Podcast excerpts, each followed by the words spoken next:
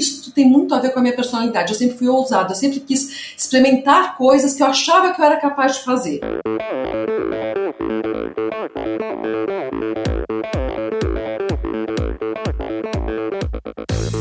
Olá pessoal, aqui quem fala é Renata Falzoni. Olá, e eu sou Tim John. Eu sou Jaque Mourão. Olá, eu sou João Paulo Diniz. Eu sou Adriana Silva. Oi, eu sou Mauro Ribeiro. E, e esse, esse é o Endorfina Podcast. Podcast. Valeu, até mais. Sou Michel Bogli e aqui no Endorfina Podcast você conhece as histórias e opiniões de triatletas, corredores, nadadores e ciclistas, profissionais e amadores. Descubra quem são e o que pensam os seres humanos que vivem o esporte e são movidos à endorfina.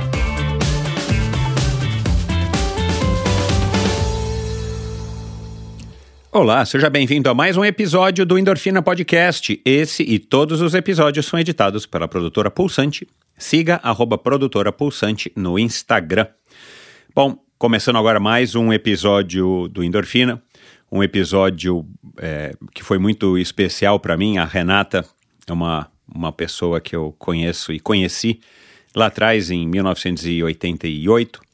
E, e aí a gente teve um contato aí que foi bem legal, numa época bem legal.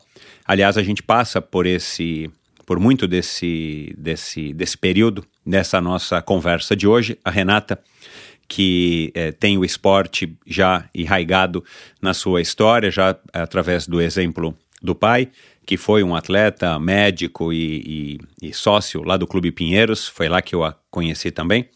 E aí a gente passa por essa história, o começo da vida da Renata, a relação dela com o pai, com os esportes, o exemplo, depois o relacionamento dela com o João Paulo Diniz, que introduziu, é, quer dizer, que participou junto com ela é, ambos participaram do primeiro triatlon é, juntos. E a gente fala aí também sobre é, o luxo, falamos sobre maternidade, falamos sobre a paixão dela mais recente pelo ciclismo, ela que é uma exímia ciclista, ao lado do marido dela, o Alan, viajam o mundo participando aí de provas, mas tudo isso num equilíbrio, numa, numa num enfoque, numa maneira muito interessante, muito legal, um exemplo muito bacana a ser seguido e que ela leva, ela e o Alan levam para os seus filhos que também é, praticam os seus esportes. Então foi uma conversa muito legal com outra mulher, outra mulher sensacional, com uma história bacana, com um exemplo de como se relacionar bem com o corpo, como se relacionar bem com a idade, como se relacionar bem com os esportes e juntando tudo isso e aplicando, então, na, na no caso aqui na vida dela, é, que desde pequenininha, então, tem uma paixão muito grande pelos esportes. Então, foi uma conversa bem interessante e lá pelo meio para o final, mais ou menos da conversa, vocês vão perceber que começou uma tempestade. A gente gravou esse episódio aqui no domingo à tarde na cidade de São Paulo, em pleno verão, e de repente começou a chover muito, então peço desculpas se o áudio perdeu aí um pouco da qualidade, porque o barulho, na, no caso aí da, da casa da Renata, estava muito alto, mas deu para seguir sim a conversa, e, e, isso não tira nada aí do que foi conversado, um conteúdo muito legal.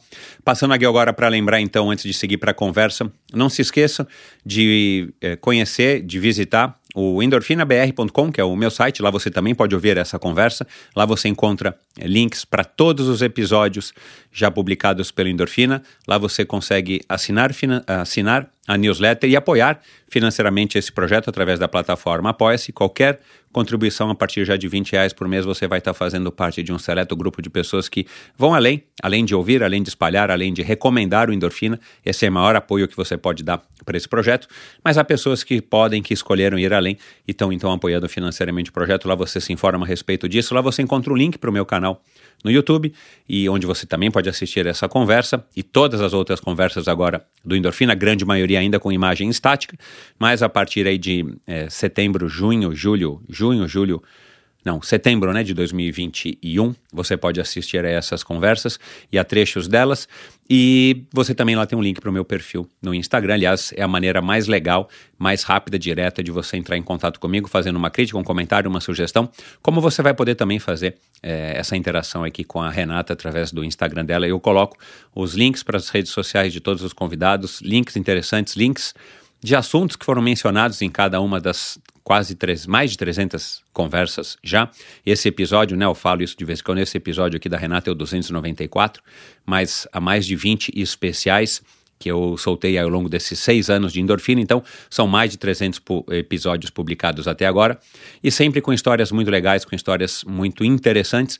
Começa aqui da Renata, como foi o, da, o episódio da semana passada com José Ferreira, um nadador amador que acabou migrando da, das piscinas para as águas abertas e acabou se tornando recordista mundial pelo livro do, do, Guinness, pelo Guinness Book of Records, e nadou 72 quilômetros em pouco mais de 26 horas na prova do Leme ao Pontal. Enfim, você encontra essas e todas essas conversas interessantes que é, eu citei aqui no endorfinabr.com e nesse mesmo agregador aqui de podcast, onde você está ouvindo essa conversa. Aliás, vá lá agora e, e, clique no botão de mais, ou no de seguir, ou de assinar. Você também vai estar ajudando outras pessoas a descobrirem conversas interessantes como essa aqui da Renata. Então vamos lá para mais um episódio bacana, mais uma mulher incrível aqui no Endorfina nesse ano de 2023. A Renata Grabert, uma amiga, uma pessoa muito querida e que eu tive o prazer então de conversar aqui agora e trazer essa conversa para vocês. Afinal de contas, quem é que não gosta de boas histórias, não é? Antes do esporte se tornar moda, minha convidada de hoje já nadava, corria e frequentava a academia. Inspirada pelo pai, que era corredor velocista, médico, especialista em educação física e professor de cineologia da USP. Muitas vezes, ainda criança, o acompanhava na pista de atletismo do Esporte Clube Pinheiros enquanto ele treinava ou ainda quando dava consultas no próprio clube. Ela brincava de dar tiros de corrida e observava curiosa os atletas passando pelas barreiras. E de vez em quando ainda ouvia atenta as conversas do pai com o famoso João do Pulo. Em 1987, ao ver um cartaz do circuito CIA de triatlon na academia Companhia Atlética, resolveu experimentar a novidade. Apesar de um tombo de bicicleta logo na sua estreia em Belo Horizonte, gostou do desafio. Durante alguns anos, participou de diversas provas no interior de São Paulo, Santos e Rio. Em 1991, voltou a se dedicar à corrida de rua e participou da Maratona de Nova York. Os anos foram passando, ela se casou e teve um casal de filhos. Sem nunca deixar o esporte de lado, além da corrida e natação, praticou squash, tênis, hipismo e vela. Em 2010, ela resolveu sentar na sua antiga bicicleta e voltar a pedalar. Não demorou para que decidisse comprar uma bicicleta mais moderna e desde então, ao lado do marido, ela vem se dedicando aos treinos e desafios como o Gran Fondo de Nova York e o Letap do Tour. Formada em comunicação e marketing pela Escola Superior de Propaganda e Marketing, é fundadora da Suporte Comunicação, uma agência de relações públicas que liderou a comunicação de importantes marcas nacionais e internacionais. Lecionou por 10 anos no MBA Gestão de Luxo da FAAP, assumiu em 2019 a vice-presidência da Amigo H, organização ligada à diretoria de responsabilidade social do Hospital Israelita Albert Einstein, que viabiliza projetos de prevenção, educação e pesquisa de combate ao câncer e doenças do sangue. Em outubro de 2020, arquitetou a inclusão da sua agência no grupo de empresas independentes e ocupa a posição de membro fundadora é também mentora do programa Mentorela e apoiadora de projetos esportivos que promovem a saúde e inclusão social. Uma legítima apaixonada por atividade física e entusiasta de novos desafios, tanto para si mesmo quanto para as pessoas do seu convívio. Conosco aqui hoje a ciclista amadora, que é boa aluna, leal, comprometida, positiva, atenta, animada, muito sincera, honesta, corajosa, resiliente e exigente, uma taróloga iniciante, a convidada mais elegante e luxuosa que recebi até hoje, Renata Pinto Grabert. Seja muito bem-vinda, Renata. Nossa, obrigada, Michel. É um prazer estar aqui com você e obrigada por todos esses atributos. Não sei se eu, se eu correspondo a todos também, mas muitíssimo obrigada. Olha lá, eu, eu, eu, que agradeço, né? Primeiro, já, já, já te falei que para mim vai ser um, um prazer e, e fiquei muito contente em você ter aceitado, aceito o nosso convite, o meu convite. Mas esses atributos eu peguei no teu Instagram durante a pandemia. Eu não sei se você também estava naquela fase que a gente estava meio fora da casinha, mas você fez uma série de posts com essas eu até deixei algumas de lado, né? É, porque já eram muitas, demais. Mas você falou assim, eu sou isso. E você tinha uma foto escrito comprometida. Boa, é, boa aluna não, que boa aluna acho que eu li em algum lugar, ou você falou isso lá no, no Gregário pro Álvaro Pacheco. Mas enfim, é, mudou alguma coisa disso ou, ou, ou você continua se reconhecendo dessa maneira, mesmo pós-pandemia? Honestamente, eu me reconheço dessa maneira, assim, é tão engraçado, eu acho que eu fui uma pessoa privilegiada porque eu nasci com um espírito alegre. Então eu sou uma pessoa alegre e a alegria traz muitas possibilidades para você, né? Então, eu sempre fiz tudo com muita alegria e esporte foi uma delas, né? Então, esporte tem muitos esportes que você também precisa ser corajosa e corajosa não só em praticar, mas ter a audácia de ser talvez a primeira do seu grupo a testar aquilo, a fazer aquilo, né? Eu acho que isso tem muito a ver comigo e não. Eu acho que eu faço a mesma coisa que está lá, aqueles posts que eu fiz, acho que refletem exatamente quem eu sou. É, e não só para mim, eu gosto muito de incentivar os outros a fazerem esporte ou fazerem qualquer coisa que tirem eles, meus colegas, meus parceiros, da, do cotidiano que acaba ficando monótono, né? Então, acho, eu sou uma incentivadora de você ousar fazer uma coisa nova. Então, quando eu fiz 50 anos, eu fiz uma. Não, eu, eu, eu, me dei a chance de falar, todo ano eu vou tentar aprender uma coisa nova. E assim tem, tem sido. Tem coisas novas que eu aprendo é, e continuo fazendo e tento encaixar da minha agenda, outras eu aprendo e deixo um pouco de lado. Por uhum. exemplo, o tarô. É, ah, legal, é isso que eu ia falar. o, o tarô é uma coisa muito fora do meu, do meu dia a dia, né? Assim, uma coisa quando as pessoas perguntam, mas você, você lê tarô? Eu falo, eu leio, por incrível que pareça, eu leio porque foi uma, uma, eu queria aprender uma coisa muito diferente da minha área, que não era de business, não era de esporte, era algo completa, completamente diferente do que eu imagino, inclusive, que eu mesma iria fazer. E eu adorei. Acabei achando uma ferramenta muito legal, não para não predizer futuro de ninguém, porque eu sou muito racional, eu não acredito em predição de futuro, mas eu acho simpático as cartas, o tarot, como eles podem ajudar alguém a fazer uma reflexão sobre uma pergunta, sobre uma dúvida. Então é muito mais como um material de, de provocação ou aconselhamento para o outro pensar o que pode ser feito. Então eu adoro. Às vezes eu tiro para mim sozinha, estou fazendo alguma coisa. Deixa eu tirar aqui um tarô uh -huh. para eu ver como está a vida. Você anda com as cartas do tarô sempre à mão. Eu ando, ó, tá aqui, ó, ah.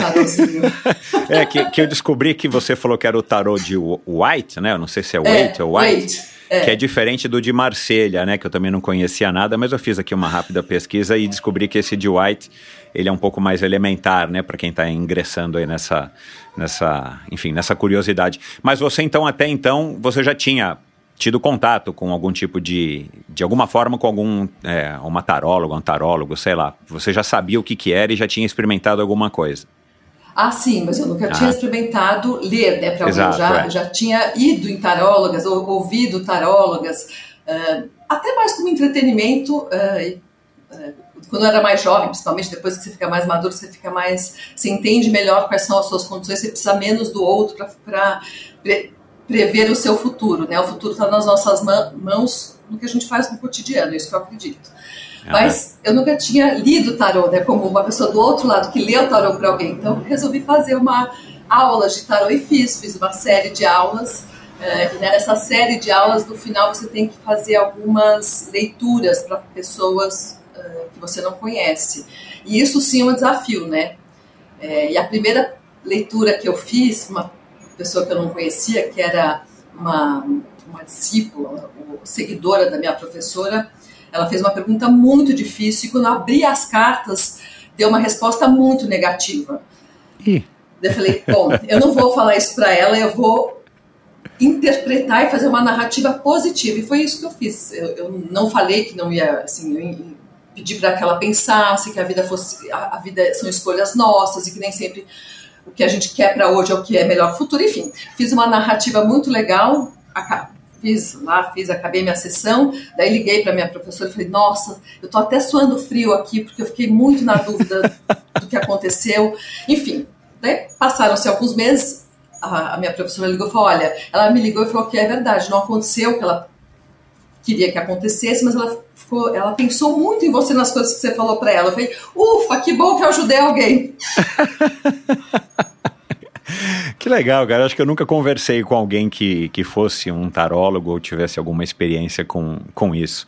É uma coisa é, eu, que. Eu sou muito iniciante, né? Assim, uh -huh. eu nem me considero uma taróloga. Eu faço como algo paralelo. Exato, né? um hobby, uma, uma maneira é. de sair da, da zona comum e aprender coisas novas e exercitar o outro lado do cérebro. Exatamente isso. foi assim Exatamente. que eu foi, por isso que eu comecei o endorfina. O problema é que eu acabei me viciando e, e ficando aqui já quase seis anos desse lado aqui da, do microfone para receber pessoas que, que você sabe muitas já conhecer, você conhece muitas das que, das que passaram por aqui, e, e pessoas como você, porque você é mais uma convidada que me disse assim, bom, mas eu não sou igual as pessoas que já passaram por aí, não sou campeã, não tenho títulos, não tenho nada, é, assim, de relevante no esporte, mas eu não acredito nisso, e, e, e, e uma das convidadas que me falou isso foi a Maria Eugênia, que é casada com um dos filhos do Cid, eu não sei se você ouviu, né, o episódio com a Maria Eugênia, sim, que também sim. é ciclista, né, e tal, e, e, foi um episódio que teve uma repercussão super legal, é, justamente pela combinação, né, de ser uma mulher que tem o esporte é, muito ligado a, na vida dela, como você tem, e um histórico longo de esporte e, e em paralelo uma vida profissional é, independente, ativa e, e, e profícua, além, claro, da, da história de ser mãe, que não dá para a gente desprezar o, o, o, peso que isso tem na vida de uma mulher que escolheu ser mãe. Mas, Renata, antes da gente partir para a pauta, e a pauta eu acho que está bem legal, você vai gostar, é uma das perguntas que eu queria deixar para o final, mas vamos lá começar com essa pergunta, porque é, eu falei aqui, eu brinquei aqui no começo, e eu não tinha ideia que você tinha sido professora de um MBA de, de, de gestão de luxo e tudo mais. É, e aí dei uma olhada né, na minha pesquisa, no teu Instagram, no Instagram da, da, da tua agência. E, e eu queria saber, assim, da onde que vem é, essa elegância, esse charme, que eu acho que você tem, já identificava isso em você quando a gente se conheceu lá atrás.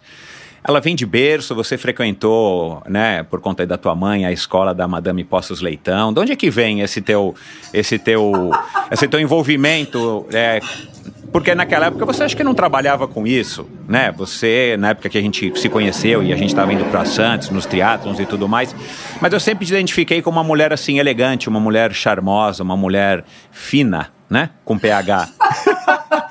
Onde é que vem isso? e depois você foi trabalhar com isso, cara. Me, me conta como é que foi isso.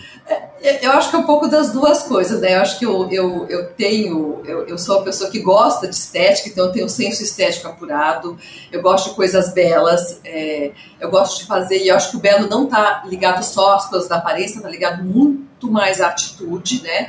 É, e eu ingressei, e eu tinha uma mãe, minha mãe já faleceu ano passado, mas eu, eu, tive uma mãe que gostava muito de coisas luxuosas, né? Brincos, joias, roupas. Então era um, um assunto que estava muito presente na minha casa. E quando eu montei a Suporte, quando inaugurei a Suporte, eu era muito jovem quando eu fiz minha, minha agência, que existe até hoje, ela tem 33 anos.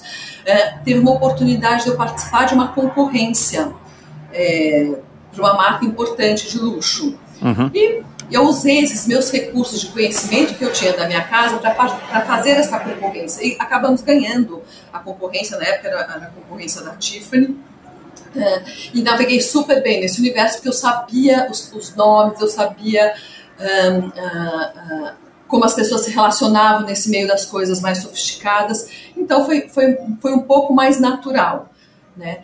Mas, um, mas eu acho que a combinação das duas coisas, né? Eu, eu vim de um ambiente onde na minha casa se falava sobre isso e tenho a, a, o, o, perfil, a personalidade de uma pessoa que gosta de coisas estéticas, mas acho que estética tem, tem condições, né? não só da aparência, mas acho que a estética tem a ver com a atitude, como você trata, trata os outros, não, não, tem nada a ver você ter um, um, relógio lindo no pulso e destratar alguém, ou não ser generoso no dia a dia com alguma pessoa, então acho que acho que quando você fala, ah, você sempre foi gentil, ou sempre foi mais elegante, eu acho que a minha elegância está muito associada a conseguir é, me relacionar bem com qualquer pessoa em qualquer circunstância, né? Então, quando a gente se conheceu lá atrás, eu sempre frequentei o Clube Pinheiros, que também é muito legal frequentar lugares onde tem pessoas diferentes de você. Eu vim de uma família que, especialmente meu pai, ele fazia questão que a gente fosse com ele no asilo, ele tomava conta de um asilo é, fosse com ele no asilo e conversasse com os senhores que estavam lá, que tratasse bem os funcionários, é, que sempre tivesse uma palavra simpática é, para o jornaleiro, por exemplo, o seu Antônio, que é o jornaleiro lá do Clube Pinheiros, ele viu meus filhos crescer, agora ele é, ele é avô, então ele fez questão de mostrar é, uma fotinho da, da netinha dele para mim. Enfim, acho que é são essas gentilezas do dia a dia que as pessoas acabam reconhecendo em você uma elegância. Acho que está mais relacionado a isso do que nas coisas que você tem. Entendi. Que legal. Então agora vai me levar à próxima pergunta, né? Que acho que é a pergunta chave aqui desse episódio. É, pedalar é um luxo? Pode ser um? E se pode, quando é que pedalar é um luxo? É, Na verdade, acho que pedalar é um luxo, porque, especialmente no Brasil, por conta do valor da, do, do, material que você precisa ter para pedalar, né? É, então, assim, tudo acaba sendo muito mais caro no Brasil, então é um esporte de elite por conta da, do, do custo de, de, se ter uma boa bicicleta. Agora, óbvio que isso não é um impedimento para alguém fazer, é, para alguém pedalar, não é por causa do custo que você não vai pedalar. A bicicleta, fazer ciclismo, tem muito mais a ver com persistência é, e disciplina é, do que com o valor do, dos acessórios. Óbvio que bons acessórios te ajudam muito a, a, a, performar. Eu tenho uma história ótima, né? Porque quando eu comecei a fazer triatlon lá, lá atrás, faz muitos anos, foi em 97. 87. É, 87, é, desculpa, 87. Que foi o CIA, é. É, exatamente, em 87, eu não tinha nem bicicleta. Falei pro João, a gente viu, viu cartaz lá e tem um pouco isso tem muito a ver com a minha personalidade. Eu sempre fui ousada, eu sempre quis experimentar coisas que eu achava que eu era capaz de fazer. Eu nunca fiz coisas que eu tenho certeza que eu não sou capaz de fazer, mas o que eu acho que eu consigo fazer, eu quero pelo menos tentar. Daí eu vi lá aquela plaquinha, enfim. Eu não tinha bicicleta. Eu falei, João, mas o João era, meu namorado na época, eu falei, como que a gente vai fazer não ter bicicleta? Eu falei, não, vou arranjar a bicicleta para você. Bom, era uma Caloi, não era uma bicicleta extraordinária, e fomos, fizemos, e eu por muito tempo usei aquela bicicleta. Daí parei de fazer triatlo por conta da, da minha agenda, achei que estava complicado, e deixei essa bicicleta guardada. Passaram-se anos, passaram-se 15 anos, uma amiga minha falou, ai, Rê, eu vou começar a fazer triatlon, é, você tem uma bicicleta para me emprestar? E ela tem a mesma estatura que eu. Eu falei, nossa, uhum. eu tenho. E eu emprestei a bicicleta para ela. Ela voltou para mim no dia seguinte e falou: Rê, hey, essa bicicleta sua não dá para usar. Eu falei: por quê? Ela tá, ela tá quebrada? Ela falou: não, Renata, é é tudo diferente. Essa, essa sua engrenagem que você usa não, não, é mais assim, o freio não é mais assim, o aro não é mais assim, enfim. Daí eu descobri que a minha bicicleta que eu tenho aqui está 100% obsoleta, mas eu guardei. É uma Vitus linda, maravilhosa, é, é uma Vitus hoje vintage, é, e às vezes eu olho para ela e falo. E eu, faz, eu ia treinar em Romeiros, é, que tinha outra configuração de estrada, né? Na, 87 não era a estrada que a gente tem hoje. Eu ia é. treinar em Romeiros, eu, eu saía para treinar com aquela bicicleta. Eu olho para ela e falo, eu falo, como que eu conseguia subir Romeiros com essa bicicleta? Mas eu conseguia, porque Exato, é um pouco porque isso, era gente... o que tinha também, né? Você não tinha outra Ex opção. É. Exatamente. Então, é, voltando um pouco à sua pergunta, sim, acho que o ciclismo é um esporte de elite por conta dos acessórios, dos melhores acessórios que você pode ter para performar melhor, mas não pode ser um impedimento, né? Porque lá atrás, quando a gente não tinha todos esses acessórios, quando a gente não tinha essas bicicletas que quase pedalam sozinhas, a gente conseguia fazer, a gente conseguia pedalar. Eu, eu entrava na, pegava minha Caloi CC, minha Caloi 10 e pedalava, e tava tudo certo. Eu é. fui clipar, eu fui ter uma sapatilha de ciclismo só agora. Eu não tinha sapatilha de ciclismo quando eu fazia triatlon. Eu Aham. tinha, era tênis, tênis, que era o mesmo tênis que eu corria, e firma pé. E pronto. É, e tava lá, competindo, ganhei, né, subi em pódios algumas vezes, porque essa é a, é a, coisa legal de você ser ousada na sua categoria. Eu subi no pódio porque tinha pouquíssimas mulheres fazendo, né? Tinham só as profissionais, as que eram muito boas, então tinha a Fernanda Keller, a, a Silvia Cardoso, enfim, tinha um grupo de mulheres muito boas, uh, e tinha eu. E mais assim, cinco ou seis mulheres que, era, que elas não eram tão boas, mas elas também eram, eram relativamente esforçadas e estavam lá. E, então, assim, a gente vira e mexe, a gente subia no pódio, né? Então que era gostoso também. Você sabe qual a diferença entre os raios solares UVA, UVB e ainda a luz azul? A Pink Chicks, parceira do Endorfina, explica. Geralmente nós observamos apenas a informação FPS nas embalagens dos protetores solares, aqueles que a gente encontra nos supermercados ou nas farmácias, que diz respeito apenas aos raios solares UVB. Entretanto, o Sol emite diferentes radiações que também merecem a nossa atenção. O UVA, por exemplo, penetra mais fundo na pele e por isso os efeitos do UVB acabam por ser mais perceptíveis, pois atingem camadas mais superficiais, causando aquela vermelhidão e ardência. Quem é que nunca ficou vermelho e ardido, né? Um dia no parque, um dia na praia, ou um dia de prova, um dia de treino, e sem o cuidado necessário. Já o UVA, por entrar mais fundo na pele, atinge a derme, causando diminuição da produção de colágeno e elastina e aumentando as chances de se desenvolver o indesejável câncer de pele, infelizmente cada vez mais comum hoje em dia. No Brasil, existe uma legislação que exige que a proteção UVA seja no mínimo um terço da proteção UVB. Mas os protetores da Pink Chicks excedem essa recomendação, fornecendo ainda mais proteção para você. O Pink Stick, por exemplo, que eu tenho aqui na minha mão, tem um fator de proteção solar, o FPS, de 90 e tem um fator de proteção UVA de 70, enquanto a produção de UVB está mais presente entre as 11 da manhã e a 1 da tarde, o UVA está presente o dia inteiro, das 5 da manhã até as 18 horas.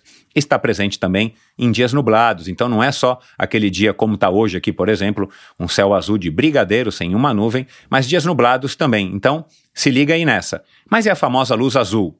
É a luz visível proveniente da iluminação por lâmpadas artificiais, como a luz do celular, do computador, da televisão, etc. Por ser uma radiação de médio poder energético, consegue atingir camadas intermediárias da pele e é responsável por desencadear diferentes danos.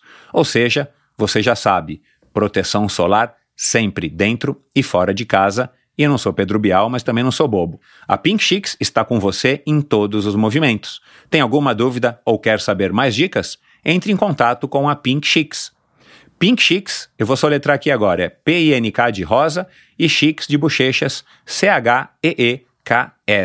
pinkchicks.com.br.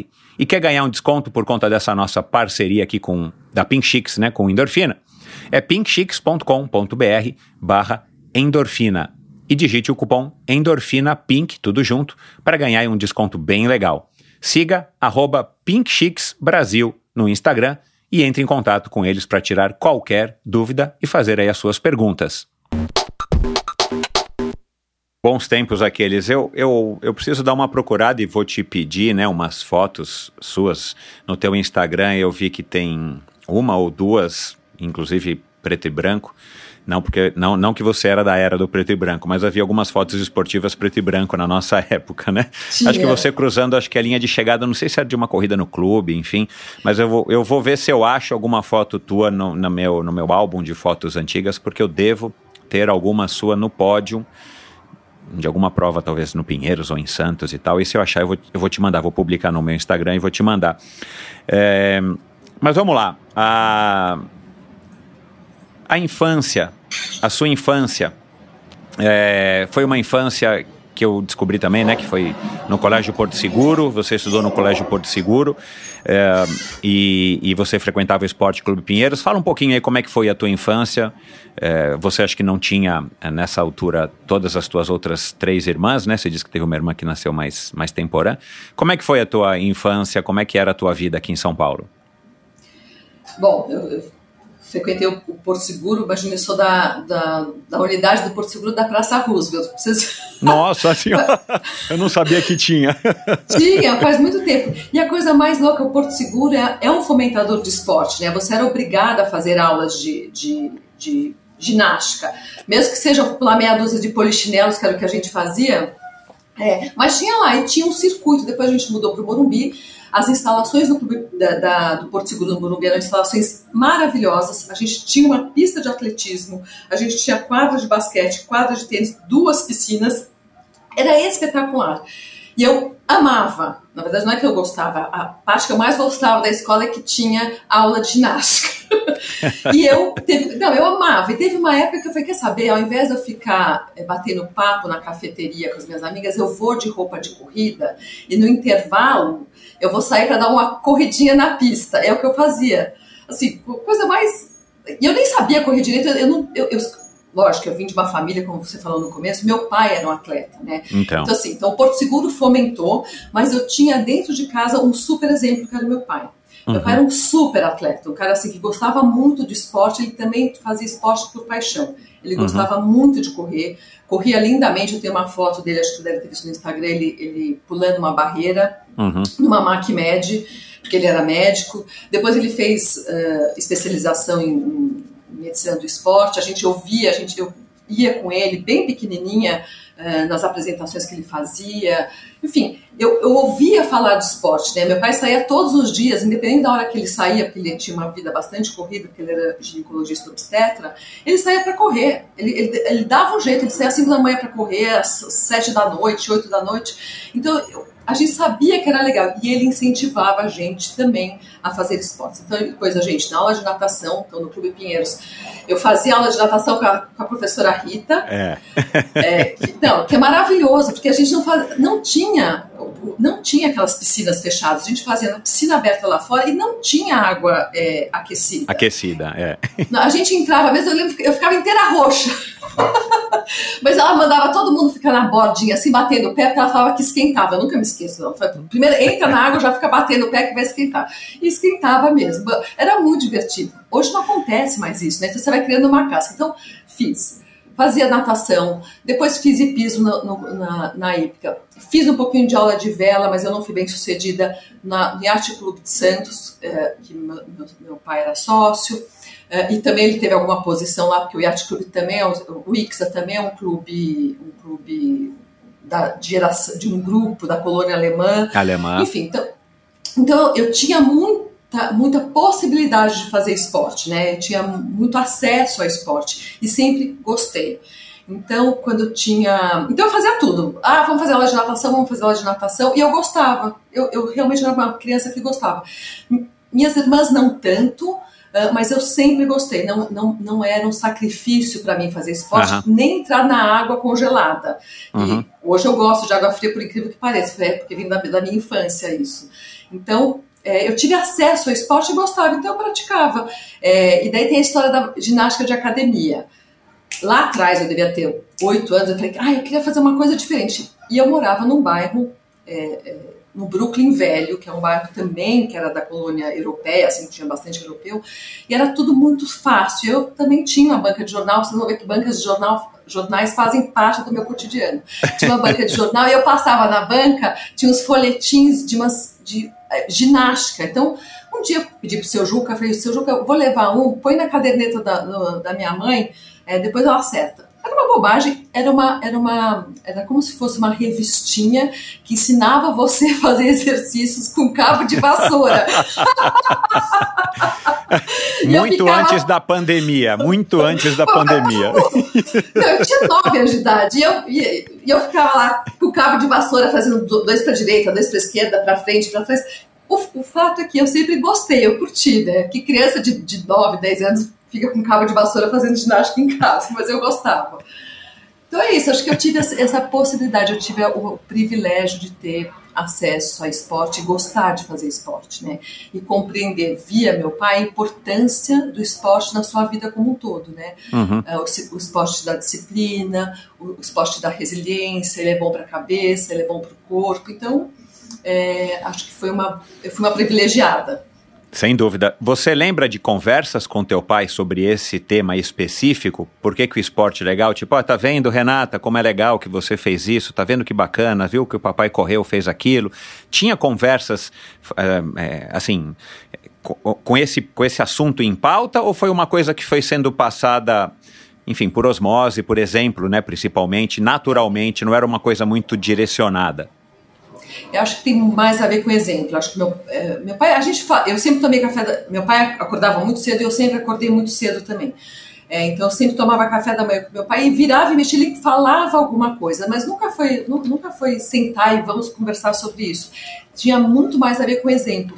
E, as, e como ele dava essas aulas, às vezes ele, ele perguntava algumas coisas para a gente, eu contava para a gente, ou levava a gente para assistir alguma aula dele. Eu lembro que uma aula que eu fui assistir dele ele foi convidado para dar uma palestra, eu não lembro qual era o tema, mas eu lembro que ele falava alguma coisa de.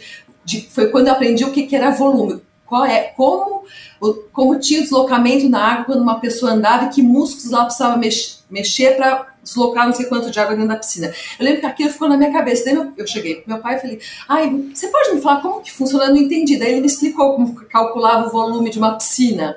Mas foi um, uma coisa muito pontual. A gente não tinha essas conversas no dia a dia.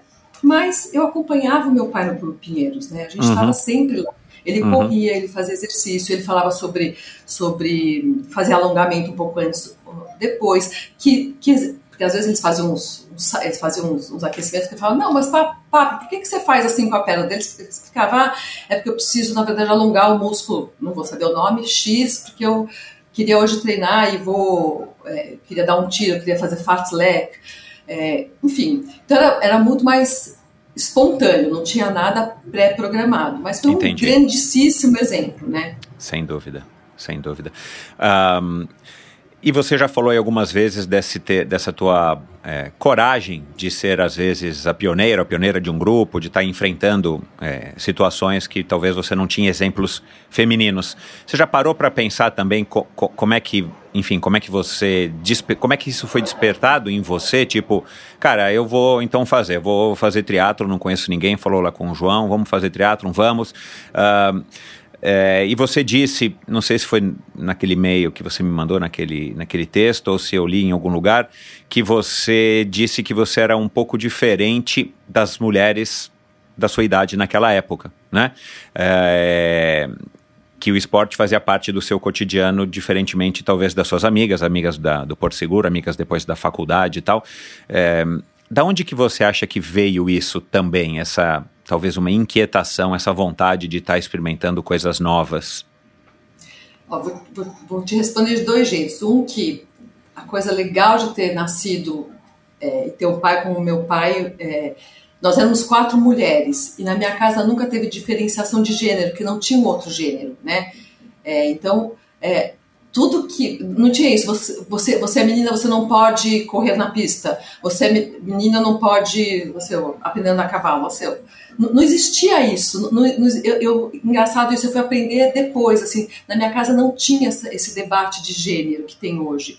Uhum. Então, não, existia essa diferença. É, eu sou menina, ele é menino, eu posso fazer, ele não pode fazer. Então, isso acho que ficou na minha, na, na no meu psique, assim, no, na minha forma de fazer as coisas. Então, nunca, nunca achei que é, aquilo era uma coisa mais masculina ou mais feminina. Eu só fazia e vou lá fazer e tá ótimo. Agora, o que fez a minha geração não tinha tantas pessoas que tinham acesso ao esporte, né? Eram menos mulheres que faziam esporte, mas na minha cabeça não tinha isso. Eu queria fazer, eu via meu pai correndo, também quero correr, eu tenho potência, acho que eu consigo correr, eu consigo nadar, eu já nadava.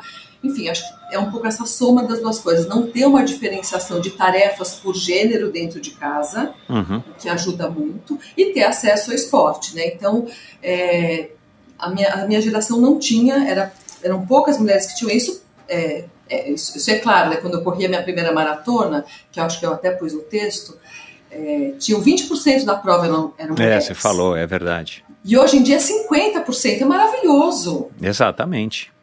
É, então, assim, é, se é por, só por conta de gênero, é por conta de acesso, eu não sei, talvez a combinação das duas coisas. Então, e ser corajosa, eu nasci uma criança corajosa, assim, não sei, eu não tenho medo das coisas, porque uh, acho que a coragem vem da sua autoconfiança, né? Eu sempre fui muito autoconfiante. O que é bom, o que é ruim também, né? Porque às vezes você pode se colocar em umas roubadas. Uh, mas uh, acho que é isso, que é mistura de personalidade, de autoconfiança, com achar que não tem gênero para uma coisa nem outra e ter acesso ao esporte desde pequena, né? Uhum. É, e você falou né, de, de, desse teu interesse pela ginástica, que você comprou lá os panfletinhos, que eu já imagino aqui que devia ser da Jane Fonda, né? Ela com aqueles maiôs Tipo asa não, foi, delta, não sei Olha, é foi bem antes da Gene Fonda, mas eu fiz muita Gene Fonda. Você tá? Eu fiz muita Gene Fonda, eu adorava. Olivia Newton-John, né? Exatamente, com polainas coloridas e macacões de elanca, porque não existia lycra. A gente está falando de um tempo muito longe. As coisas, as coisas melhoraram muito, mudaram muito, né? Uh -huh. Você era polaina, mas nosso macacão era elanca, o negócio não esticava. Você chegou então a pegar a fase da aeróbica também, da ginástica aeróbica, lá da, da runner da JK, que eu acho que ali talvez tenha sido o primeiro lugar mais popular para ginástica aeróbica, ou você sempre foi da turma da companhia atlética lá da Kansas? Não, fiz runner, da, fiz runner, com certeza absoluta. Fiz, fiz aula, a, não, aulas maravilhosas de você fazendo aeróbica, o cara tocando bateria dentro da sala, que é uma coisa que hoje, todo mundo que coisa moderna, já existia lá, gente. É, e fazia muito, adorava, adorava. E nessa época eu já trabalhava. É, então eu, eu me despencava do Brás, eu trabalhava numa, numa indústria de, é, de underwear no Brás é, vinha na hora do almoço fazer ginástica e voltava. Mas eu amava, amava. Eu, eu fiz muita coisa, assim, tudo que tá, tudo que aparece eu faço. Eu, te, eu tento fazer, vejo, ah, isso aqui é para mim, isso não é para mim, isso dá para fazer, uhum. não dá para fazer. Eu ainda não fiz o tal do beach tênis, porque infelizmente eu me machuquei. Fiquei seis meses machucada ano passado, acabei de voltar agora, tô acabando minha recuperação. Uhum. Então ainda não, ainda não me aventurei no beach tênis, mas com certeza farei esse, esse semestre. Exato. Você, vocês têm casa na baleia, não tem? Na Baleia não, em Camburizinho. Ah, tá. Porque tem uma, tem uma quadra, tem campeonatos organizados, deve ter em Camburi também, mas na Baleia tem. É, então, eu acho que lá pode ser um lugar interessante para você começar, pelo menos fica num ambiente mais propício do que as quadras aqui do clube ou né, as quadras que tem é. por aqui na Faria Lima. É, ô, Renata, é, e, e, e você namorou o João por um bom tempo, né? Quantos anos foram? Putz, namorei o João por oito anos. Olha lá, muito tempo. Ainda mais... Fez ah, na, no, nos tempos coisa. de hoje, né? É. É. Enfim, é, e, e, como é que foi essa, essa a, a, relação com o João, né, que já passou aqui pelo Endorfina, infelizmente já não está mais conosco, que é filho do Abílio, que tem todo esse legado de, dessa história, né, que o Abílio já contou aqui, o João já contou aqui, de envolvimento com esporte. O, o que, que você é, aprendeu ou herdou que você não tinha, ou simplesmente você já era essa Renata fanática por esportes e tudo mais, você já tinha isso e justamente por isso talvez que o relacionamento de vocês tenha durado tanto. Como é que foi essa, essa fase da jovem Renata? Olha, boa pergunta. É, bom, eu sempre fiz esporte, então quando eu conheci o João Paulo eu já fazia esporte. E a, e a primeira vez que eu saí com o João Paulo, que ele me convidou para sair, a gente não foi em algum lugar assim tomar alguma coisa, a gente foi correr no Clube Pinheiros. Ele, ele me falou, ele falou, ah, vamos sair disso aqui. Eu falei, hoje à tarde eu vou correr no Clube Pinheiros. Eu falei, então eu também vou. Então, uhum. nosso, meu primeiro encontro, encontro, oficial, de alguém pedir o outro para sair. O primeiro date. O primeiro date foi uma corrida no Clube Pinheiros. Uma coisa que eu acho curio, super curiosa, e talvez o Abílio não saiba isso, porque eu acho que talvez nunca falei para ele, mas daí comecei a namorar com o João Paulo, a gente fez, a gente aprendeu, a gente fez muita atividade esportiva junto, coisas que nem eu nem ele tínhamos feito, então um sempre é, colaborou com o outro. E essa é a mesma coisa hoje aqui com meu marido. A gente faz muita coisa nova junto, a gente faz muito esporte junto. Mas tem uma coisa interessante do Abílio, que quando o João foi me apresentar para o Abílio, eu já estava namorando ele um tempo, é, ele perguntou o que, que você faz. Eu respondi que eu fazia é, escola superior de propaganda e marketing, que tinha estudado no Porto Seguro, etc. Tá? Falei todos os meus predicados profissionais. Ele perguntou: não, não, eu quero saber de esporte. A cara do Abílio, meu. Daí eu, daí eu falei para ele: olha, eu faço tudo. Eu, eu, corro, eu nado, eu ando de bicicleta. E daí ele já ficou todo feliz. Daí ele falou: acho que estamos no caminho certo.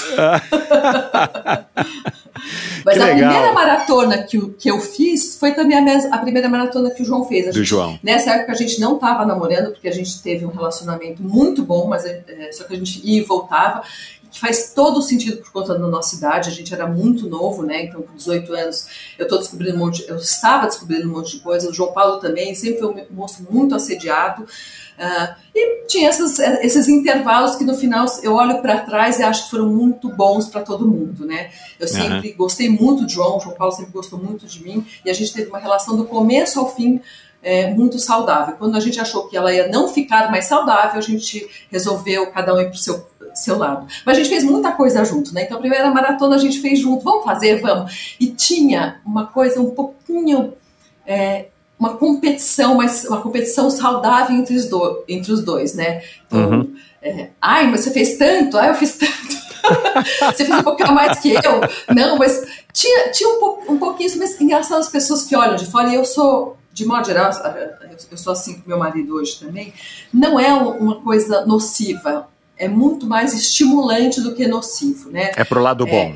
É, é pro lado bom. Ah, você já, você já, você já correu? Mas quanto você fez? Aí eu fiz oito. Ah, você deveria ter feito um a mais. Eu fiz sete. Fica, fiz sete quilômetros. Mas quanto você fez? É, quem olha de fora acha que é um pouco competitivo, mas não é. Te falo que é muito gostoso, porque você está sempre é, pensando que você pode dar um pouco a mais. E o, o Alan, né, acho que você conhece um pouco meu marido Alan, mas o Alan tem um, o sarrafo dele é altíssimo. Uhum. Então, assim, tudo tem que ser bem melhor. Ah, você fez isso, você podia ter feito melhor. Você foi na, você fez lá, você, ah, mas podia ter feito melhor. é, agora me conta essa história que você falou é, se você se sentir à vontade para falar, sobre essa história de que você não gostava de receber as medalhas de premiação, você achava que você não era merecedora. Isso tem a ver, talvez, com um pouco dessa tua ascendência germânica. Você não citou aqui que o teu pai era muito rígido ou não, mas a gente tem, né, eu, eu que sou enfim, tenho uma ligação muito forte com a cultura germânica, né? Embora eu seja suíço, eu sei como é que é isso e acho que é uma coisa de domínio popular, né? Os germânicos são mais militares, são mais né, é, rígidos. É, você herdou um pouco isso, talvez, dessa tua cultura germânica, do Porto Seguro, ou o que, que era essa questão de que você não gostava de receber as medalhas de participação? É, eu acho que tem um pouco, sim, da, dessa estrutura de né, mais austera das coisas. É, por muito tempo eu não peguei medalha de participação nas provas onde eu não pus nenhum esforço antes, onde eu não ah. me preparei para fazer. Porque eu achava que fazia pouquíssimo sentido eu ter uma medalha de uma coisa que não, assim, não tinha nenhum esforço. Ao invés de eu correr 21K ou 10K na rua, eu só estava dentro de uma prova correndo. Eu não, fiz, eu não tinha nenhum esforço. Entendi. Eu não via mérito em receber uma medalha se eu não me esforçasse. Te falo que eu ando repensando isso, é, uhum. é, e muitas vezes eu, eu falo para amigos meus que faz, que, que organizam uh, esportes organizam provas, falam, ai, vamos fazer uma troca, eu pego o valor da minha medalha, é dois reais, é cinco reais, vamos dar para uma instituição de caridade e eu tiro uma foto falando que eu fiz a, larga, a chegada. Eu preferiria, eu, Renata, preferiria mil vezes isso, fazer a minha contribuição para o esporte de forma diferente. Eu, eu ainda prefiro guardar é, os troféus e as medalhas onde eu tive um esforço mérito para recebê-las. É, é, isso. Entendi. O, o, problema é que essa fala ela pode ser muito, muito é, mal percebida, né? Eu estou falando do meu mérito, é o jeito do como eu enxergo mérito. Porque tem muita gente que para andar, fazer uma caminhada de 3 quilômetros é um super mérito porque a pessoa foi lá, ela se esforçou, ela não Exato. faz aquilo é, é, normalmente. Então, assim, é, eu, a, essa minha fala não tira o mérito do outro. E não estou falando para as pessoas que elas não podem receber medalhas, não é isso. Na minha, na, na, minha linha de raciocínio, eu prefiro, eu me sinto mais confortável, mais alegre quando eu recebo uma medalha de algo que eu tive uma mérito para fazer, que foi que saiu do meu dia a dia, né? Porque é, eu, eu, tive uma época que eu corria muito, né? E daí acabou virando uma rotina, correr 10. Eu, eu não saía assim, eu saía de casa só para correr 10. Uhum. Ou correr meia maratona, era 20, 20 cara, 21K era algo muito comum para mim. Então, quando eu entrava nessas provas, ah, vamos correr a prova de não sei aonde, eu não, eu não, eu tava fazendo o que eu fazia quase todos os dias, então eu achava que não fazia sentido. É, mas é isso, eu queria só deixar claro que eu, isso aqui não claro. é uma, um julgamento do outro, é só como eu me relaciono com isso. Uhum. Mas se eu pudesse sim trocar minhas, minhas medalhas de participação por uma, uma doação para algum instituto que incentive esporte, eu adoraria. Fica a dica para quem faz, organiza a prova. Exato, exato. Não, uma ideia, uma ideia bem interessante, de fato. Agora, é, fala um pouquinho então do teu contato com o triatlon, porque uh, ouvindo agora você falar da sua, né, desse teu estilo que você se reconhece aí desde jovem, de ser corajosa, uh, enfim, é, não ter medo de desafios e tal. É, o triatlon naquela época, né, eu comecei um ano depois, era para eu ter começado no, no CIA, só que aí eu torci o pé e não deu para fazer a etapa final, que era acho que Santos, né, etapa final. Enquanto é. isso, você já estava competindo ao lado do João. Uh, era uma aventura, né, Renata? Eu lembro que eu também fui de Calói 10, fui de tênis, com um capacete de skate, comendo uma barra de chocolate na área de chocolate, na área de transição, que está toda derretida, óbvio. né? É, e, e, e, talvez, talvez não, para gerações mais novas, isso seja uma coisa absurda, né? Mas naquela época a gente não tinha o conhecimento, a gente também não tinha essa, essa talvez preocupação que o conhecimento hoje gera de não, eu não vou naquela prova se eu tiver com um tênis defasado, eu não vou naquela prova se eu tiver com uma bicicleta assim, eu preciso ter pelo menos um, uma bermuda, um top X. Naquela época a gente ia do jeito que dava, né? Eu fiz várias São Silvestres com camiseta Ering de algodão, porque eu não tinha essa preocupação e nem sabia que existia outro tipo de material para correr. Como é que foi então para você e, e, e, e, ao lado do João ter se aventurado na, no triatlon naquela época que foi uma maravilha para quem viveu, né? Ah, eu acho uma maravilha. Eu vejo nossas fotos. Nossa, a gente era muito aventureiro, porque se a gente compara com hoje, é outro mundo, né? Às vezes eu falo para meus é. filhos, eu mostrei um dia desse uma foto para os amigos dos meus filhos que estavam aqui. Eu falei, olha como era chegada. Era, era, era, uma bandeira escrito quase à mão, chegada, com dois, com dois bambus. eu falei, era assim a chegada. E a gente não tinha, a gente não tinha o relógio que pegava cronometragem, é, é, a gente não tinha esse. Mas, e fazia pouca, quer dizer, hoje olhando para trás a gente sabe que faz diferença, mas como estava todo mundo na mesma, no mesmo jeito, fazia pouca diferença. E eu lembro que tinha alguém, eu não lembro quem é dessa turma, que falava quando vinha alguém muito arrumadinho, eu falei, isso aí não vai não. Era alguém do clube, isso aí não vai, não vai correr bem não, não se preocupa.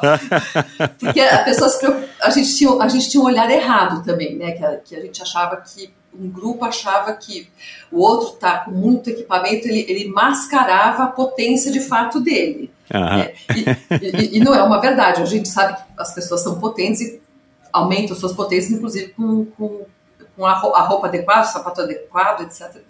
Mas a gente, eu fui, a gente foi evoluindo naquela época. Conforme as coisas foram melhorando, a gente foi uh, trocando os acessórios, a gente foi incrementando. Uh, mas teve eu não fiz sempre tudo com o João, porque como a gente ia, e vinha muitas vezes, muitas vezes eu fiz prova sozinha. Eu acho que eu cheguei a ir com você para uma prova, eu não lembro se foi para Ah, é, você falou. É, eu, eu, da minha memória tá horrível, cara, eu não vou é, lembrar, mas é, pode ser.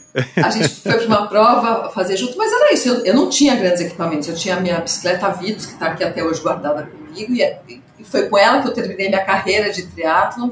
Uh, né, óculos de natação é algo mais simples, mas a gente também usava o que tinha. Acho que a gente foi evoluindo é, com o que tinha, né? Acho que o que evoluiu bastante também, não só de acessórios, é, é a forma de treinar, né? Como se treina hoje. Então, eu lembro quando eu treinava é, lá atrás, talvez eu tinha um excesso de treino com com, com, menos qualidade, né? Hoje eu acho que a gente treina menos com mais qualidade, que eu acho um super ganho, né? Se eu, sou, eu, eu treinava sete dias por semana, não faz muito sentido mais isso, porque a gente não tinha tantas técnicas, é, técnicas de treino. Hoje a gente tem, mas a gente fazia, né? A gente tinha essa ousadia de ir, ir para o Rio punha a bike no carro, ia até o Rio de Janeiro, é, nem sabia se a estrada estava tão boa ou tão ruim, mas vamos lá, fazer um reconhecimento de, de percurso, às vezes fazia, às vezes não fazia, e bora fazer a prova, vai dar tudo certo.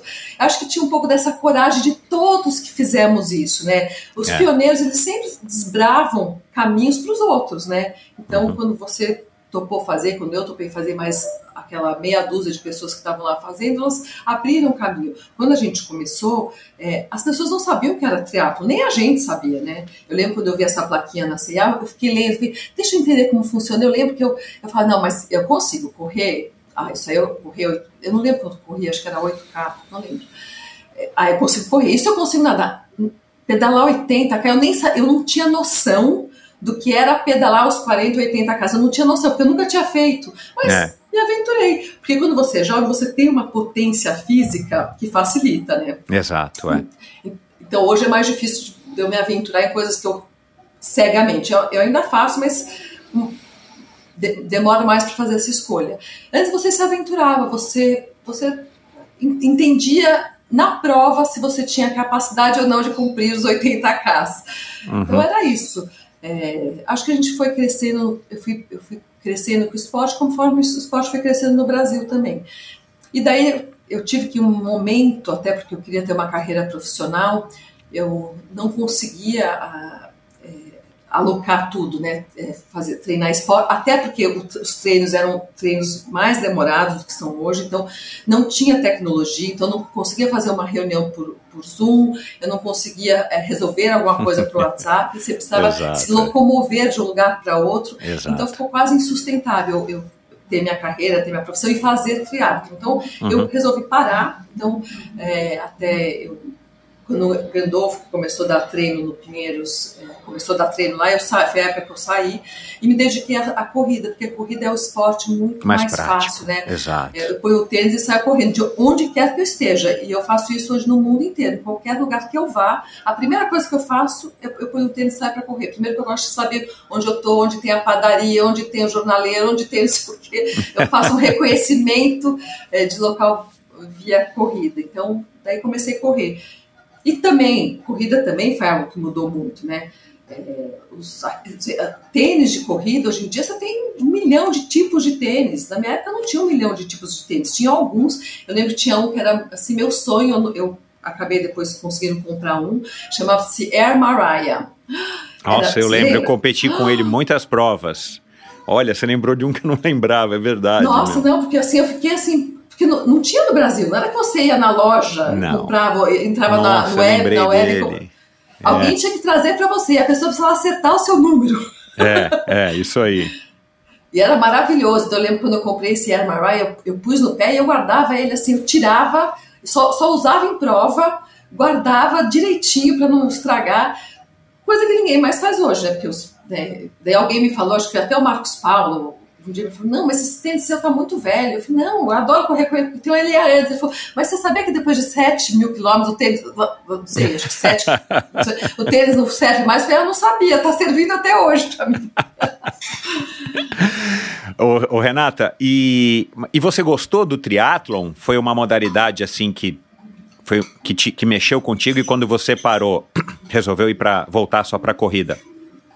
Foi um pouquinho assim ruim? Você, você gostaria de ter continuado? Ou foi uma modalidade que você participou, foi legal enquanto você viveu e você já estava de novo focado aí na maratona, em 91 e tudo mais?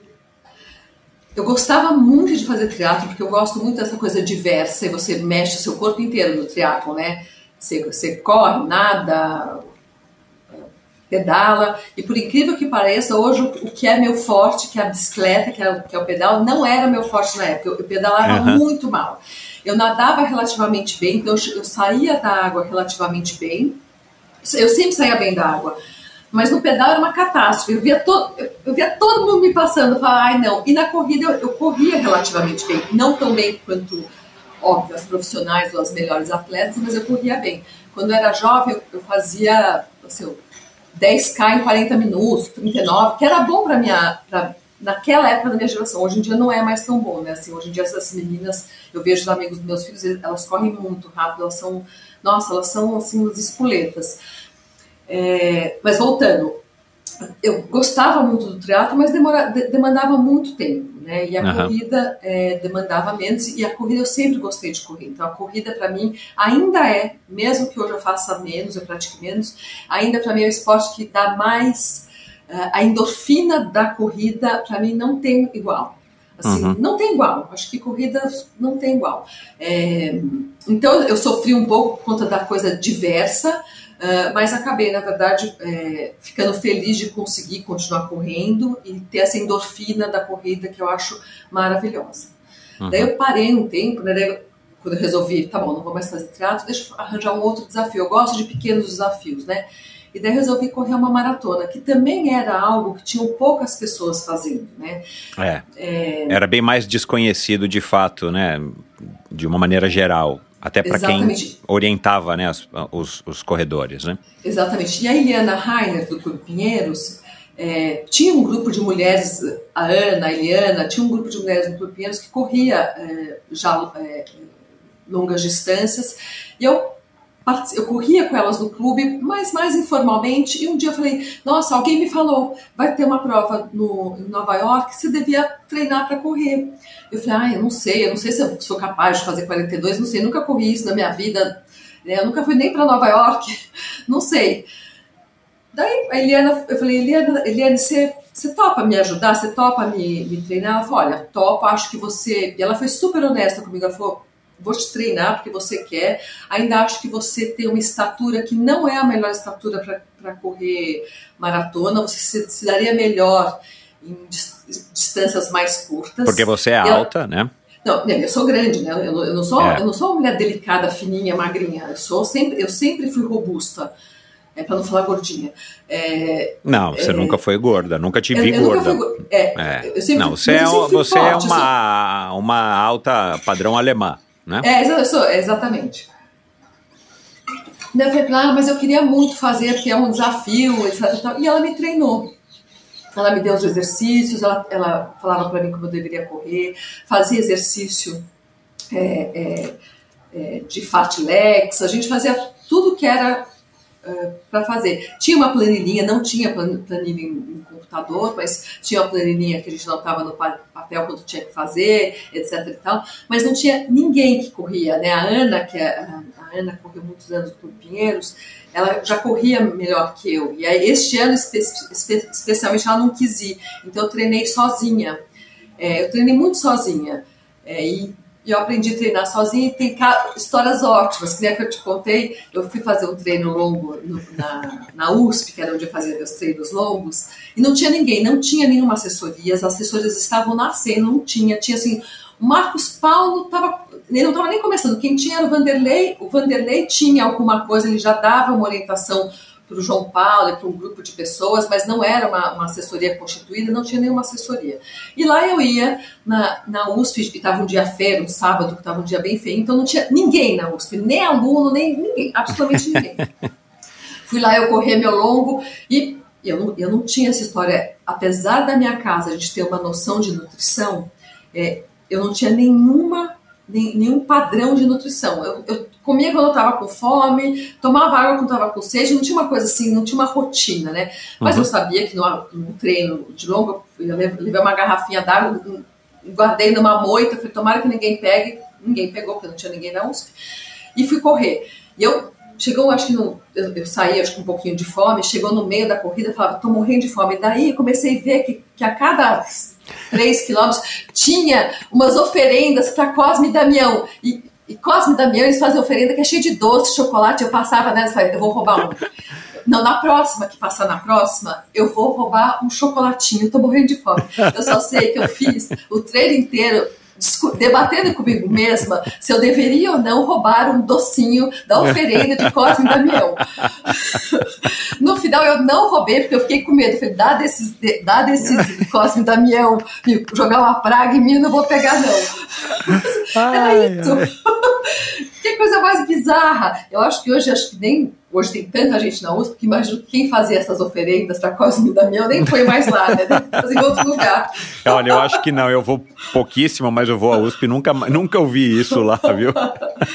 Olha, era cômico. Não tinha ninguém, mas não tinha ninguém, absolutamente ninguém. Assim, era, uma, era um deserto. Uhum. E essa eu acho que é uma parte da minha, da minha parte corajosa. Eu não tinha medo nenhum ai, você tem medo? Ai, não, você foi correr sozinha. Eu não tinha, não sei, não tinha medo. Eu sempre achava que eu estava, não sei, que eu estava protegida. E sempre, tive, sempre fui protegida também, assim, por algo mais cósmico, porque nunca me aconteceu nada. Então. Que bom. E, e aí você, você estreou, você correu duas maratonas só, é isso? Nova é, York, 91, é. e depois você voltou para Nova York ou correu qual outra? Não, não, não, eu corri uma maratona no Rio de Janeiro depois. Ah, foi a minha legal. última maratona. Uhum. Nova York foi legal porque foi minha primeira maratona, eu, eu, eu não tinha previsto, é, eu não tinha como intenção fazer um tempo especial, eu queria terminar, eu queria terminar bem, eu terminei super bem, ainda poderia continuar correndo se, se acabasse. A coisa mais louca é que, assim, também não tinha muita estação de comida, de bebida. Eu lembro que no final da prova eles estavam dando para a gente experimentar Gatorade. E eram os copinhos pequenininhos assim. É lançamento de Gatorade, era maravilhoso. Era maravilhoso. Era tipo um elixir. Você chegou a esmagar um elixir, que era um Gatorade. Maravilhoso. Depois, acho que passou um ano, dois anos, eh, o Gatorade veio para o Brasil. Mas muito louco. E foi muito legal. Assim, foi uma experiência super gostosa. Adorei fazer, adorei ir para Nova York. Eu não conhecia Nova York direito. Eu adorei, assim. E daí eu falei, putz, praticado. Daí eu fiz mais uhum. uma vez e falei, não, 42 para mim também Era deu, puxado. porque eu sou, é, é, é puxado, eu sou, eu sou pesada, enfim. Achei que era muita coisa. Mais 21 eu fiz um monte. Um monte. Nem, nem sei te falar coisa, eu fiz um monte, assim. Porque 21 acabou sendo um, um, um, um tempo assim, tranquilo, assim, 21 é um tamanho bom, 10 e 21 é um tamanho ótimo para fazer. É uma, é uma eu, eu sou super favorável também a, a, a, a meia maratona, o meio Ironman, porque eu acho que são distâncias que você encaixa na sua rotina de uma maneira saudável e te proporciona talvez um, um prazer para quem gosta de uma coisa um pouco mais longa, onde você consiga, consiga elaborar melhor é, o seu desempenho e a sua performance ao longo né, da, do, do exercício. Agora minha filha vai fazer o primeiro triatlon dela, vai fazer um Floripa 70.3. Então tá super, super animada, super é, centrada em fazer direito, e ter a planilha, e ela tem a roupa certa, ela tem o relógio certo, tá tudo certo. E a que gente legal. fazia, eu falava pra ela, Rafa, sabia? Porque às vezes ela fala assim, ela fala, o que, que eu vou fazer? Eu tô sem, enfim, um equipamento X ou Y, eu falo, você vai fazer como todo mundo fazia, vai lá e treina, sem nada. Exato, e, exato. E, e, essa é uma coisa que, seja, que é muito legal, que eu, eu tenho uma percepção do meu corpo muito boa, porque na nossa época, a gente, como a gente não tinha tantas ferramentas para controlar a, a, a, nossa percepção de esforço, você controlava você a sua percepção de esforço, né? Você sabe, você, você conhece melhor o seu corpo. Então, acho que isso é um grande atributo de não ter tido o privilégio de ter ferramentais para controlar tudo da sua vida quando você faz esporte. Então, hoje eu sei, raramente eu erro, se eu estou sem relógio, para a minha pulsação. Eu, eu, eu, nasci, né? Eu corri maratona, eu corri triatlo com um reloginho Timeless que dava assim o, o cronômetro, as parciais e só. E eu tirava a frequência cardíaca no, no dedo, né? Como você provavelmente. A gente tirava muito, a muito, exatamente. no pescoço e no pulso. É. Era isso. É. Então te dá, acho que te dá uma, uma, Isso é uma coisa interessante, como é importante você ter essa percepção do seu corpo, né? Muito. Ô, Renata, e a, e a competição sempre foi importante para você? Porque você falou dessa história do mérito de, de não ter se esforçado muito para fazer uns 21, 10, o que quer que seja. E, e, ficou bem claro, né, que essa é uma, uma, uma, visão sua, e eu até concordo, né, e aliás é o que a gente depois passa para os nossos filhos, né, não importa a nota que você tire, você tem que se esforçar. Se você não se esforçou, né, não, você não, você errou. Mas se você se esforçou e tirou uma nota baixa, pelo menos você se esforçou. Agora, a competição, esse, esse prazer que você já citou algumas vezes que você tinha de de vez em quando subir no pódio e tudo mais, que claro, quem não gosta, né? Mas é, era importante ou para você também é, o esporte era, tinha mais significado de uma maneira geral, simplesmente pelo fato de você estar tá praticando e não necessariamente ter competição? Ou você sempre buscou competições, seja de corrida, de triatlon e de outras modalidades, como agora mais recentemente do ciclismo? Meu desafio sempre foi, eu sempre foi fazer a, fazer a prova, né? Eu, óbvio que eu adoro quando eu vou para o pódio, mas essa não é a minha única motivação, nem minha principal motivação. Né? A minha motivação é fazer o meu melhor, é eu tentar é, é, conquistar o que eu me propus a conquistar. Então, eu tenho um episódio interessante que quando eu fiz o. Quando eu voltei a pedalar, fazer bike de estrada, uns amigos me convenceram a, a fazer o Grand Fondo de Nova York. E daí falaram, ah, você precisa treinar, porque eu acho que você vai se dar bem. No final, eu entrei numa, numa assessoria né, de, de ciclismo de estrada no Arthur Audi, no personal team, e ele me treinou para fazer o Grand Fondo de Nova York. E daí, para este Gran Fondo, todo, todo mundo falando, você vai se dar super bem, você vai lá, eu tenho certeza que você vai conseguir pegar pódio na sua categoria. E eu fui uhum. muito imbuída disso. Eu, antes de fazer a prova, eu treinei um montão. Antes de fazer a prova, eu vi os tempos das, das últimas uh, duas provas da minha categoria, da minha faixa etária. Eu acabei, na verdade, entendendo que eu conseguiria, sim, estar é, tá dentro daquela, ser premiada dentro da, da minha faixa etária e treinei para isso. E, na verdade, fiz uma prova super legal, mas eu não consegui o pódio, né? Eu fui a quinta da minha, da minha, uhum. minha categoria de idade é, eu fiquei super chateada. Eu tive muita cãibra, então não consegui fazer porque eu tive muita cãibra no final.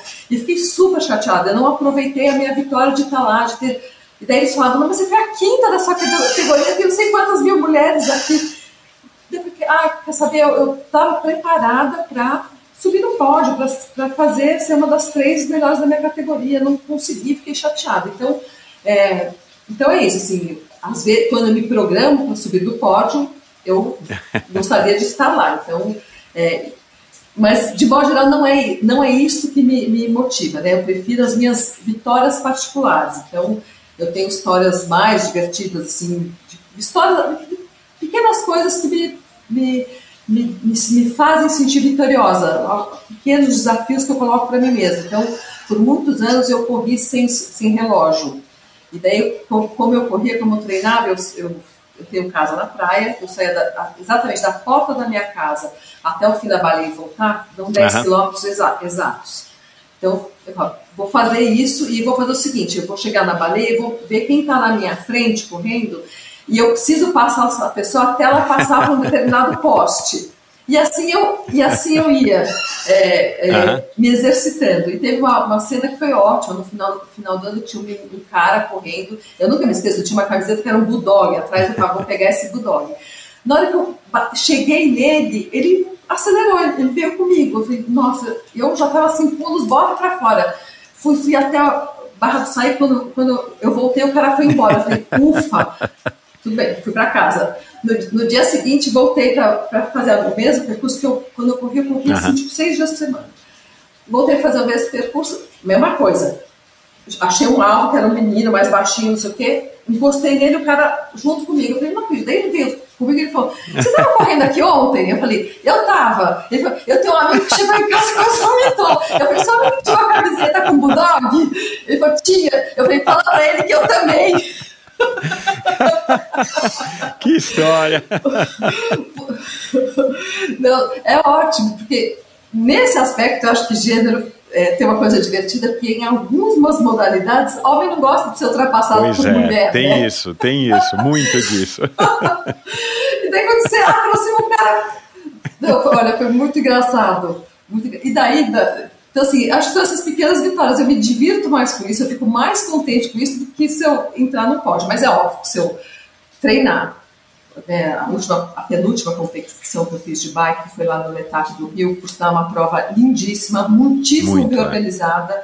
É incrível que é bem organizado no Letap do Rio. A primeira prova que eu fiz, eu fiz para acompanhar meus amigos. Fui, foi ótimo, não sei o quê. Acabei chegando em segundo lugar do meu, da minha categoria e eu nem sabia. Eu estava no hotel, alguém me ligou e falou: Renata, ah. tô te chamando aqui pro pódio. Eu falei: Nossa, que delícia! Sobe aí. Eu tenho uma amiga que chama Renata, que é do meu, que fazia, que estava no grupo também. Eu falei: Sobe aí, pega por mim o, o, o, o troféu. E daí no outro, ano passado, eu falei: Quer saber?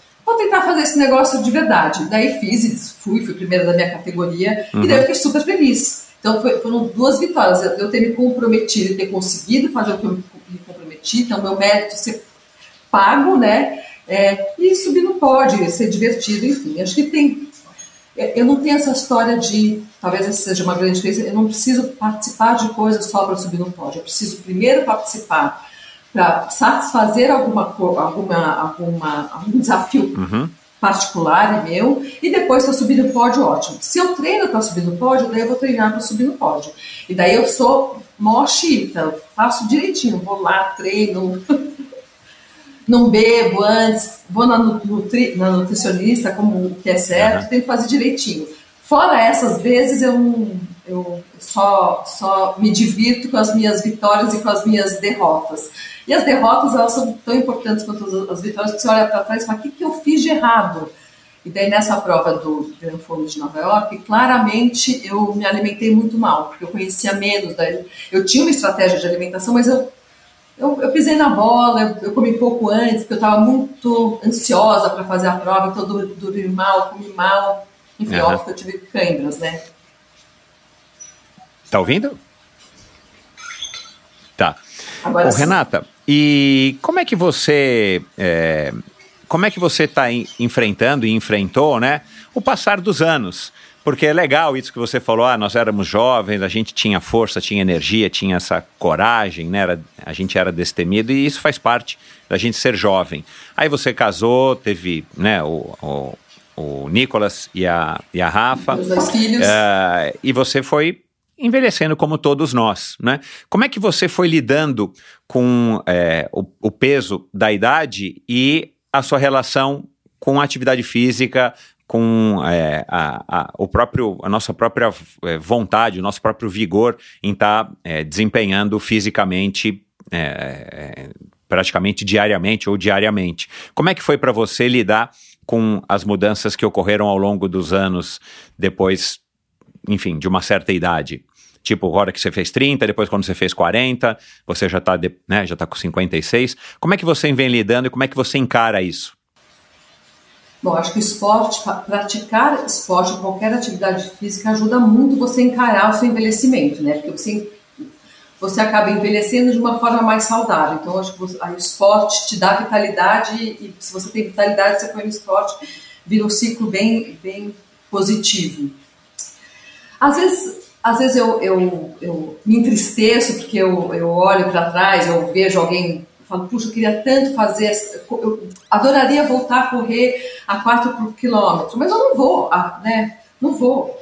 Assim, não, não, vai, não vai acontecer, porque eu não tenho mais condição de fazer isso.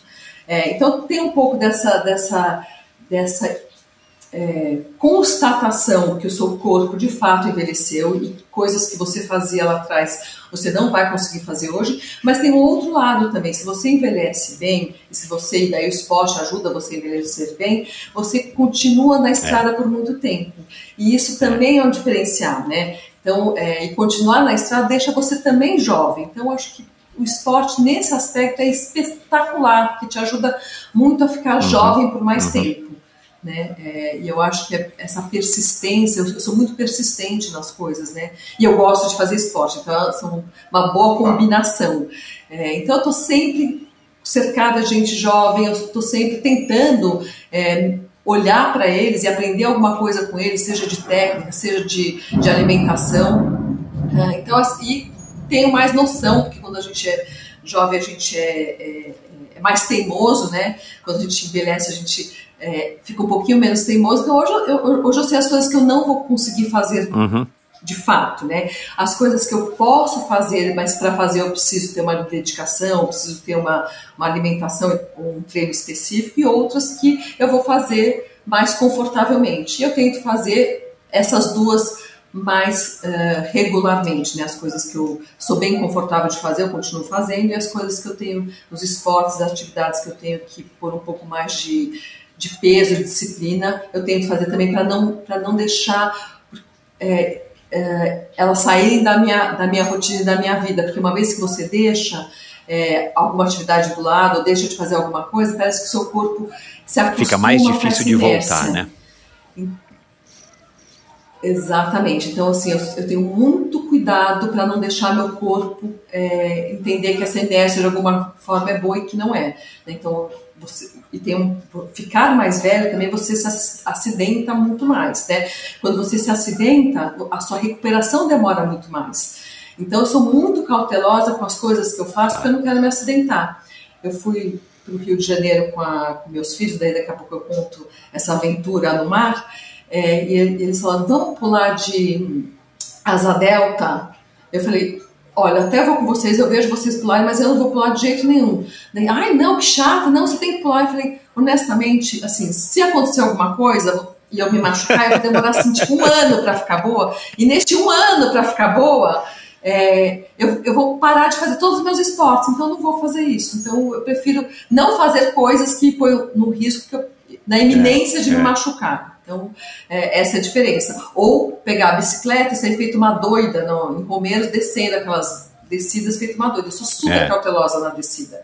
Porque a gente não sei, porque se eu cair e me machucar, você que tem 22 anos e está descendo feito um louco, você vai ficar pro, re, restabelecido em um mês. Eu vou demorar um ano e um mês para ficar restabelecida.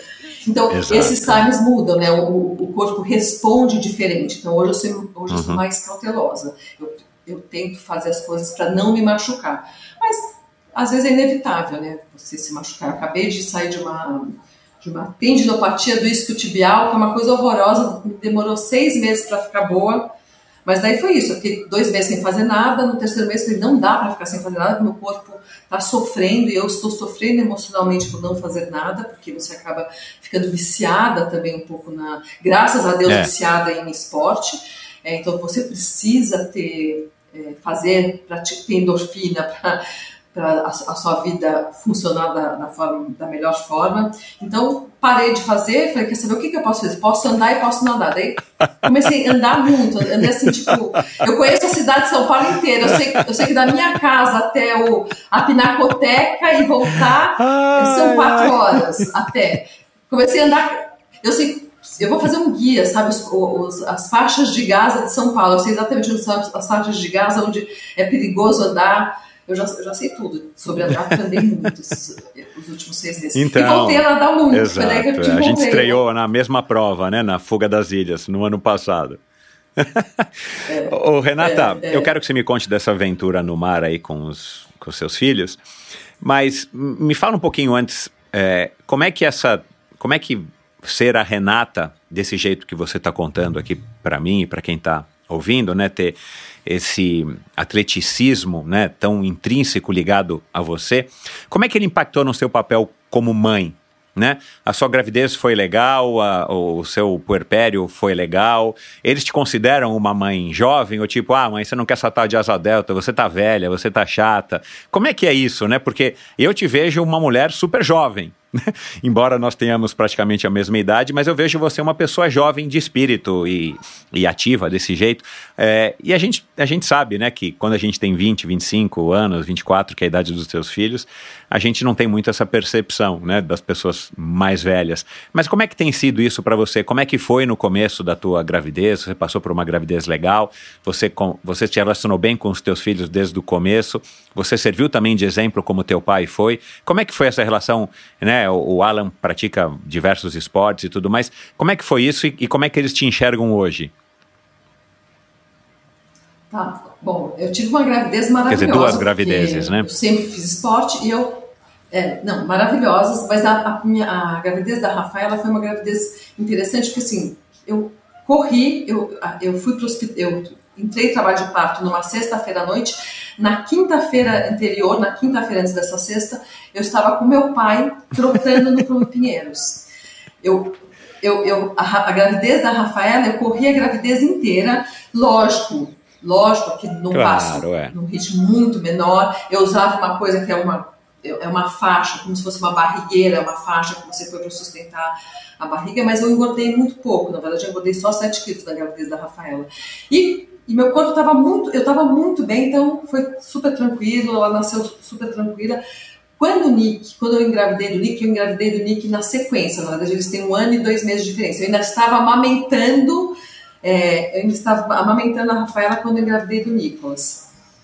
E daí, é, na gravidez do Nicolas, eu comecei a correr porque eu achei que eu fosse usar o mesmo padrão, mas meu corpo não respondeu bem. Assim, nos terceiro mês de gravidez dele, eu falei, não vai dar para correr, porque eu estou sentindo muita pressão na pelve, não vai ser legal. Então, eu não corri na gravidez dele, resolvi nadar na gravidez do, do Nicolas.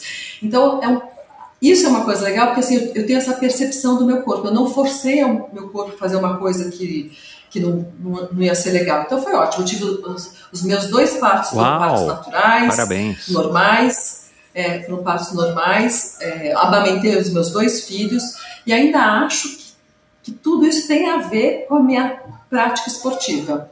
É, de, ser, de ser forte, de aguentar um pouco a dor, não é, né? O trabalho de parto não é uma coisa não dolorosa, mas é uma coisa que passa, né? Você tem a dor do parto, mas rapidamente é, ela passa. É, então, assim, eu tive uma gravidez ótima, fiz esporte durante as minhas duas gravidezes, uma corri, o outro nadei. Uh, Fiquei ótima, amamentei os dois e aprendi a correr no sol a pino por conta dos meus filhos, porque é, não, eu, a Rafaela, a Rafaela nasceu pequenininha, ela, ela nasceu bem pequena ela amamentava muito. E eu tinha uma janela para correr que era assim, na mamada dela de manhã, a, a última mamada dela de manhã até a próxima, era tipo 11 e meia da manhã. Eu corri durante um ano às 11 e meia da manhã se fosse um sol a pino, eu estava correndo. Então, eu aprendi muito correr na, no, no sol. Então, para mim, hoje também, o calor não é uma coisa que me, me incomoda tanto como incomoda uh, mais gente, porque eu fiquei muito acostumada. Pelo tempo que eu tinha, eu tinha que correr naquele tempo, senão, não, senão não ia conseguir. Porque também eu não parei de trabalhar. Então, eu tive filho, continuei trabalhando, queria fazer esporte, enfim, eu, eu fiz uma agenda bastante recheada de compromissos, mas fiz uma super boa, nada, fiz porque eu queria, porque eu ficava, ficava feliz em fazer tudo isso. E hoje a Rafa e o Nick adoram, né? Eles adoram porque eu faço esporte, eles, os amigos deles fazem esporte com a gente, a gente faz esporte com eles. Então, assim, eles vêm, a gente, a gente nada, a gente corre, a gente anda de bike. Os amigos da Rafa e do Nick estão agora vão começando a andar de bike, muitas vezes eles andam com a gente. Eu virei uma, uma ciclista relativamente boa, assim, de, de, ciclismo de estrada, eu, eu, pedalo bem. Eu não pedalava bem, depois eu te conto essa história, que foi quando eu fiz o teste para pedalar no personal team é, foi interessante. Mas, enfim, eu, a, a, o nosso dia, a, o lifestyle, né, o estilo de vida da minha família, ele tem a ver com esporte, né? A gente faz tudo em família, a gente sai para correr junto, a gente sai para nadar e a gente faz parte do, do, do, estilo de vida da minha família fazer esporte. E os nossos amigos a mesma coisa. E quando tem amigos que não fazem esporte, eu sou uma hora incentivadora. Eu falo, vamos fazer isso, vamos fazer aquilo sai para andar, vamos dar uma andadinha, ai, vai, vamos nadar. É, essa prova do Rio de Janeiro foi engraçada, a gente, eu resolvi fazer a tal da Rainha do Mar, que também, parabéns aos organizadores, é espetacularmente bem organizado, impressionante que é bem organizado. E a, o Nick tem uma namorada, é, a Júlia, e a gente quer, é, ela jogava tênis super bem, joga uh, beach tênis super bem, mas nunca foi de, de correr, de nadar, etc. E tal. A gente está tá introduzindo ela uh, nesse, nesse, nesse meio. E a danadinha é ótima atleta. Ela foi fazer, saiu para correr, acho que ela faz 5 por quilômetro. Uhum. Começou a correr, já faz 5 por quilômetro. Então, é uma menina danada, desperta. E o Alan deu para ela de Natal, desse Natal, uma touca, uma, uma. O kit de presente foi um maiô, uma touca um óculos. Não podia falar mais nada, né? E eu tenho inscrição na prova. é tipo assim, ou você vai ou você vai. Ai, ai.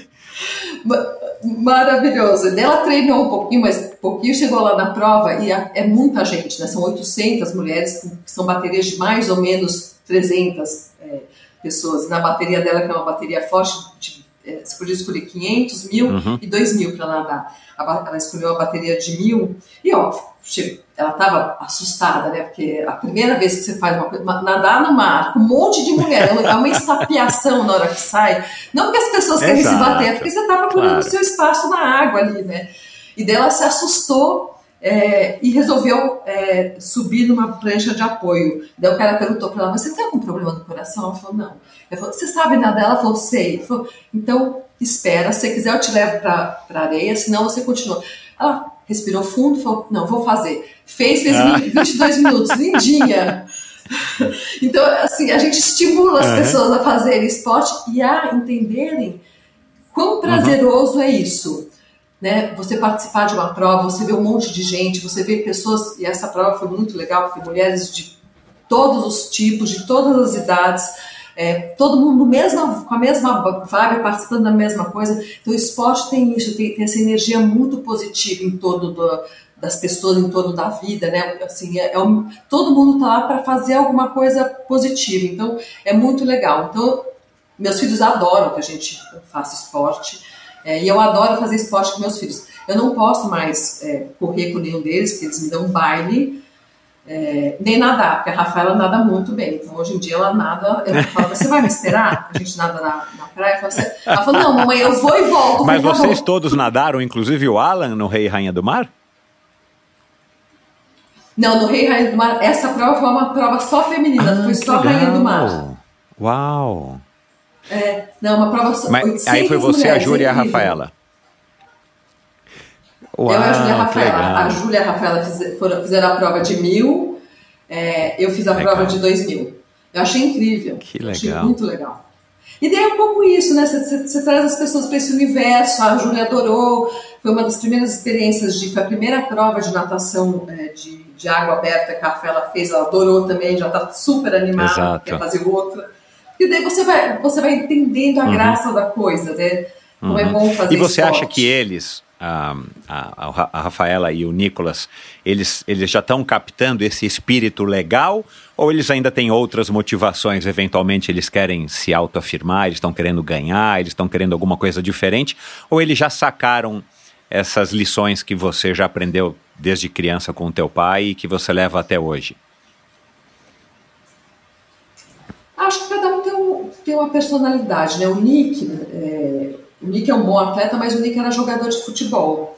E ele sempre gostou muito de jogar futebol, mas ele se machucou é, e, e não, não, conseguiu evoluir da forma que ele queria. Com 18 anos, esse menino foi jogar futebol sozinho no interior da Polônia. Nossa senhora, que legal! Cara, agora a Polônia, é, ele passou é, frio, hein? No Pogon. Não, passou frio e ficava. Foi, não, foi sozinho. Eu criei, eu criei filhos muito independentes, é. muito autônomos, porque eu acho que essa não é independente, né? Porque eles gostam de ficar com a gente, eles ainda têm uma dependência. Eles são crianças autônomas. E isso é outra coisa que eu acho que o esporte te dá. O, o esporte ah, pode te dar muita autonomia, uhum. né? É, muita certeza da, da, possibilidade que o seu corpo pode fazer, é, fazer por você. Então, o, o Nick e a Rafa é, acho que eles têm caminhos diferentes. A Rafa é um pouquinho mais competitiva. É, acho que ela quer achar o espaço dela dentro do esporte. É, nem eu, nem eles, assim. Acho que o Nick tinha um talento específico, que era o, era o talento do, do, futebol. Ele é um menino talentoso, é um, é um, bom jogador de futebol, mas ele teve, infelizmente, ele machucou o joelho, daí isso atrapalhou essa carreira dele. É, mas a gente não tem grandes talentos, né? Acho que a gente tem muito mais uma vontade muito bem lapidada do uhum. que um uhum. grande talento. É, e mas isso não tira uhum. o mérito deles também. Então eles têm amigos, o, o Fezinho Petersen, é, o Dick, são meninos que correm muito, não é que eles correm, eles correm muito. Eu falo, gente, vocês não, ele, ele nasceu com isso, ele tem uma coisa que é dele. Mas tudo bem, a gente vai, a gente vai na mesma, a gente pode fazer a mesma prova, a gente vai se ver na chegada e na, na, na largada e na chegada. para falar oi e para falar tchau depois, uhum. não no meio da prova. É, e tá tudo certo, mas cada um é de um jeito, sabe? Acho que a única coisa que eu, que eu acho legal é eles entenderem isso, que eles são responsáveis pelo corpo deles, né? E eles têm autonomia de fazer a decisão que eles querem. Então, é uma coisa que aqui sempre foi óbvio do meu pai também, assim, eu sou, eu sou muito tradicionalista com relação ao que comer, ao que beber e ao que drogas consumir. é, é, é, né, assim, acho que é muito legal você ter certeza que você pa passaria num exame de doping. É, é, então, assim, eu sou acho que é importante você fazer uma boa alimentação, mas não, eu não sou a pessoa que acha que tem que ficar tomando um bilhão de vitaminas, um bilhão de coisas. Come bem, eu sou aquela sabe, de comida uhum. de verdade, come bem, toma a vitamina que precisa, o suplemento que precisa, mas não precisa ficar se assim, uhum. puxando de coisa. É, treina, treinar faz bem, treina uhum. que vai dar certo. Eu fui, eu estava com um grupo de amigos um dia desse, eles, alguém me falou, um amigo falou, eu tomo cinco Advils por dia. Eu falei, mas pra quê? Ele comendo um cheeseburger, eu vou falar, ele comendo um cheeseburger e tomando uhum. é, vinho. Eu, e tô comendo batatinha frita. Eu, eu tomo cinco Advils por dia. Eu falei, mas por que você toma tudo isso de, de remédio. Podia, ah, porque é anti-inflamatório, dizem que anti-inflamatório é bom para longevidade. Eu falei, olha, você me desculpa, mas bom para longevidade mesmo é não comer essa batatinha frita nem esse hambúrguer todo dia. Não, porque é isso, né? As pessoas gostam, sabe que as pessoas gostam de chocante, as pessoas é, gostam de um atalho, mas o atalho não resolve. Exatamente. E o, e, o, e o pior, assim, eu não sou um especialista, muito pelo contrário, não entendo quase nada disso, mas a minha experiência me diz que isso faz parte, acho que, da natureza né, do ser humano. A gente prefere o caminho mais curto, né? É, só que chega em, em, alguns aspectos das nossas vidas depois de uma certa idade que a gente tem essa percepção de que muitas vezes não é a melhor saída, principalmente é, para que a gente tenha uma vida mais saudável, né? E especificamente aqui no caso do, do teu amigo. Agora, é, eles você já passou um pouco dessa história, e provavelmente eles vão ouvir nessa né, nossa conversa, espero que ouçam, porque para eles principalmente vai ser muito legal. Lógico, lógico eles, eles têm noção dessa tua história, dessa tua ligação. Aí você disse que o teu pai não passava esses valores para você diretamente quando você era garotinha. Você procura passar isso para eles de alguma forma? Não fazer uma reunião sobre isso, mas ir passando aos poucos, seja com os teus exemplos, com os exemplos deles. Como é que você transmite esses seus valores? Que muitos foram aprendidos ao, é, pelo esporte, graças ao esporte, para eles? Acho que informalmente, muito pelo exemplo, mas informalmente, o, o papo em casa gira muito em torno ah, do esporte, por incrível que pareça. É, então, assim, É, ah, o que, que você vai fazer esse final de semana? Ah, esse final de semana eu vou correr com meu amigo, puxa, eu não vou no bloquinho tal, porque eu tenho que treinar para a prova Y. É, vamos eu tenho uma academia em casa, eu tenho uma casa, é, a minha cozinha é horrível, não cozinho, mas em compensação, minha academia, a nossa academia aqui em casa é maravilhosa. E a gente convida os amigos, o programa é convida eles para vir fazer ginástica. Pô, excelente, né? Isso. Excelente. É, é, excelente. Então, vira e mexe, tem gente nadando, fazendo, vamos fazer um, né, faz rolo, entra na piscina para nadar. Então, assim, a nossa vida vira em, é em torno do, do, esporte, né? Então, não sei se a gente fala muito sobre isso, a gente fala muito sobre doping, a gente fala do ciclano, beltrano, ou a gente está numa prova, aconteceu alguma coisa, fala, ai, poxa, ela ciclano, beltrano se deu tão bem, pô, mas na verdade, assim, é eu acho meio sacanagem, porque eu sei que a ciclana, o Beltrano toma aquilo, toma Y, fala, ah, isso é uma sacanagem, mas o problema é dela, não é de vocês. Façam vocês o melhor. Em algum momento, ela, esse preço se paga, né? Eu acho que tem dois preços que se pagam. Ou você fazer esporte agora, você gastar o seu tempo agora para fazer esporte, com certeza você não vai precisar gastar o seu tempo para cuidar da sua saúde é. quando for mais velho. Né? E é a mesma coisa, se eu me entupir de coisas ilícitas ou de coisas né, que a gente não sabe exatamente, que parecem muito boas, mas que não são comprovadas quais são os efeitos colaterais, talvez você pague uma penitência lá é. para frente por ter usado. Então, é, mas sim, assim, a gente gosta de, do esporte limpo, a gente gosta do, da, da, da, da, do fair play, né, em todos os sentidos, assim, fazer as coisas do jeito certo. É, eu tenho uma frase que eu sempre falei para meus filhos, eles viram e mexem falam, tirando sarro de mim, mas é o certo é certo mesmo que ninguém uhum. esteja fazendo. Legal, gostei, gostei. É. Ô Renata, e é... quem eram ou quem são, quem eram e quem são as suas referências, as suas inspirações? De uma maneira geral, não necessariamente no esporte. Ai, então vou te contar que as minhas inspirações são pessoas mais do Legal. cotidiano.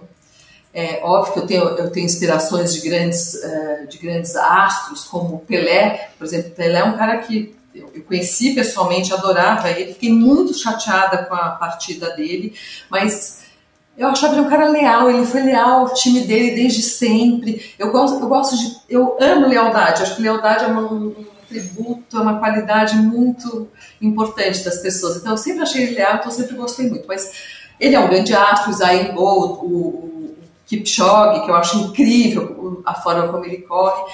Mas no dia a dia eu tenho, eu tenho, eu me inspiro nas pessoas do cotidiano. Assim, vou, vou, vou te dar um exemplo. É, eu, eu eu faço aula de academia no Clube Pinheiros há muitos anos e tem um casal que eles fazem aula há muitos anos juntos, há muitos anos são um casal, eles estão sempre lá. Eu falo, gente, isso é uma inspiração. Eles têm, eu vou chutar que eles, eles têm mais de 85 anos, estão sempre fazendo esporte, sempre fazendo sua, sua ginastiquinha, pega o pezinho pequenininho.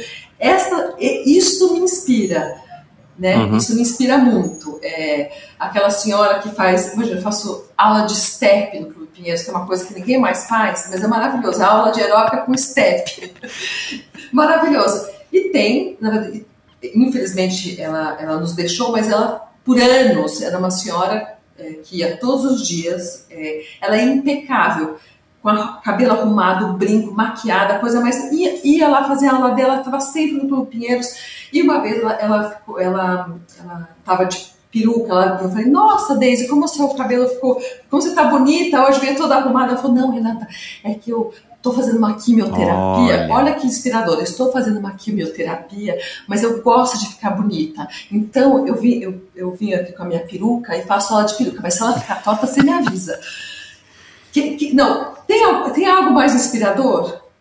Não, não tem nada mais inspirador. Uma pessoa que está com uma doença séria, mas que não deixou é, a aparência dela ser um impedimento, não deixou de ir para a aula de, de, ginástica. Eu, isso eu acho muito inspirador. São essas, essas pequenas coisas do cotidiano, sabe? O pedreiro da frente da minha casa que corria, ele corria São Silvestre. É, eu saía para correr, já tinha acabado de correr, que ele estava entrando na hora para trabalhar. Então, assim, eu, eu acho isso maravilhoso, porque quando alguém fala, ai, não, mas eu não tenho tempo, eu não tenho não sei o que, eu falei, ah, não, mentira, é só arranjar. E eu, eu dou esse exemplo, imagine, o, o pedreiro da frente da minha casa, ele vem de ônibus, demora duas horas para chegar, ele chega aqui, acorda às quatro da manhã, mas ele corre, porque ele tem que correr, porque ele gosta de treinar, trabalha e depois vai para casa. Então, assim, um, é só se arranjar um, um, um, espaço aí na agenda. Então, eu, eu me inspiro muito nessas, nesses, nesses pequenos ídolos do dia a dia, sabe? Gente, gente que, que às vezes é invisível para a maioria das pessoas, mas que é muito uhum. visível para mim. E é, o, o que, que você considera assim a parte mais mais legal de ter uma vida ligada ao esporte? Assim, o que, que mais te motiva? O que, que te faz acordar cedo e, e ir para o seu treino, para o seu trabalho, enfim, é, se dedicar à tua profissão? O que, que, o que, que te move? Ah, o que me move, olha, eu acho que essa. Eu não, eu não sei se eu tenho vitalidade por conta do esporte ou se eu tenho esporte por conta da vitalidade, ou se eu faço esporte por conta da vitalidade. Mas a, a, minha vitalidade, eu sou uma pessoa muito vital, assim, eu, eu, eu, eu tenho uma presença, eu faço, eu, eu, faço as coisas acontecerem, eu gosto de, de, de, de olhar a vida de uma forma positiva, eu tenho uma energia vital que eu acho que é que pode contagiar e inspirar os outros. Então, é, essa é a minha grande vaidade.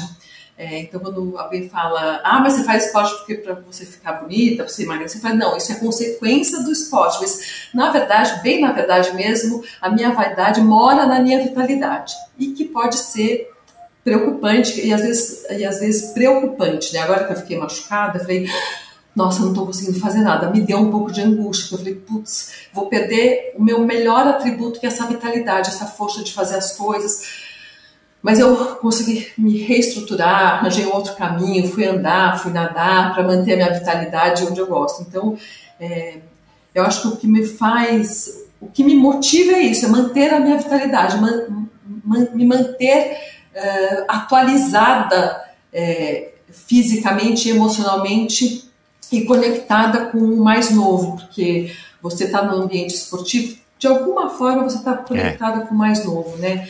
é, com novos atletas, com novas percepções, com novos papos e graças a Deus eu tenho filhos e amigos de filhos que adoram vir aqui, né? Eles e é uma troca muito positiva. Então acho que é, eu gosto de fazer esporte para manter a minha vitalidade. Quando é, você pensa em sucesso, em quem que você pensa?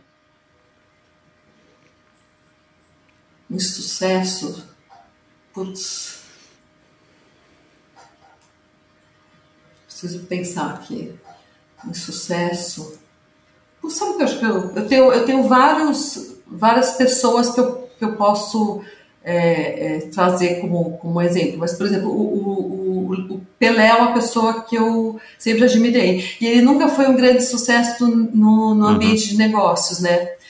Mas ele foi um sucesso internacional pelas características e pela acho que por essa condição dele ser uma pessoa que falava com todo mundo, que era, que era acessível a todo mundo, ser um astro que, que brilhava, mas não precisava ofuscar o brilho do outro, ele tinha o seu brilho próprio. Então, eu acho que ele é um, acho que é um bom exemplo de sucesso. Sabe que é, eu faço essa pergunta para alguns convidados.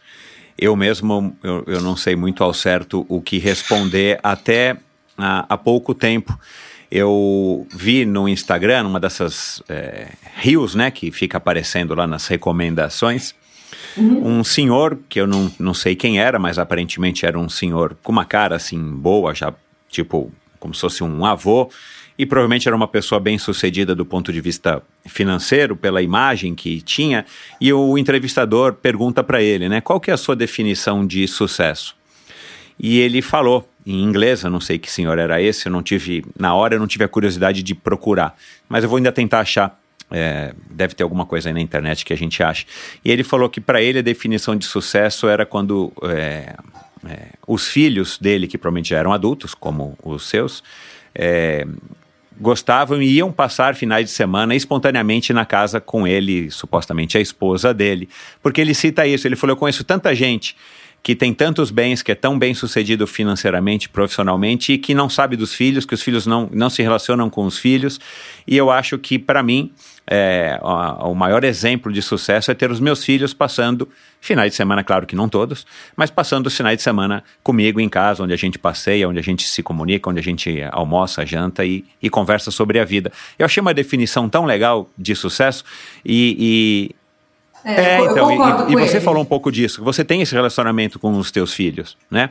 E eu conheço, eu conheço alguns eu pais que são privilegiados e que têm relacionamentos desse tipo. Por exemplo, o, o Cid Lopes Cardoso, né, que você conhece, que foi para os Estados Unidos graças aos filhos. É, eu, falo, eu falei com ele ainda agora recentemente. Ele tem um relacionamento muito próximo com os filhos.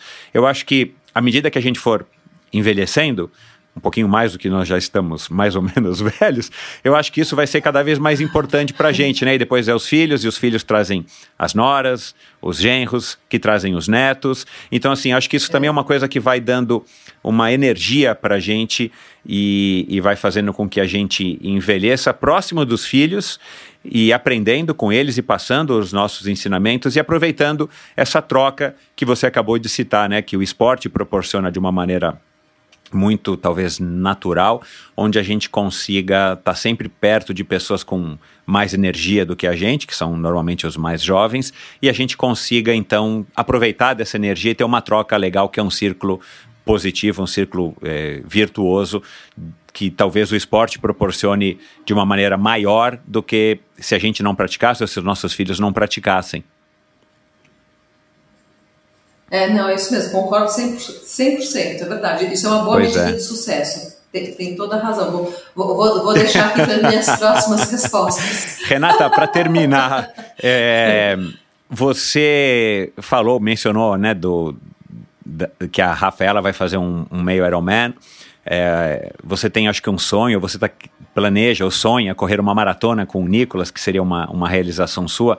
Eu acho que lá no Gregário, foi em 2021 ou 2020 que você participou? Agora 2021, eu acho. Ou 2022, lembro, perdão. Acho, acho é. Vi, Mas você lembro. falou. Não, é, não, você falou de Canal da Mancha, né?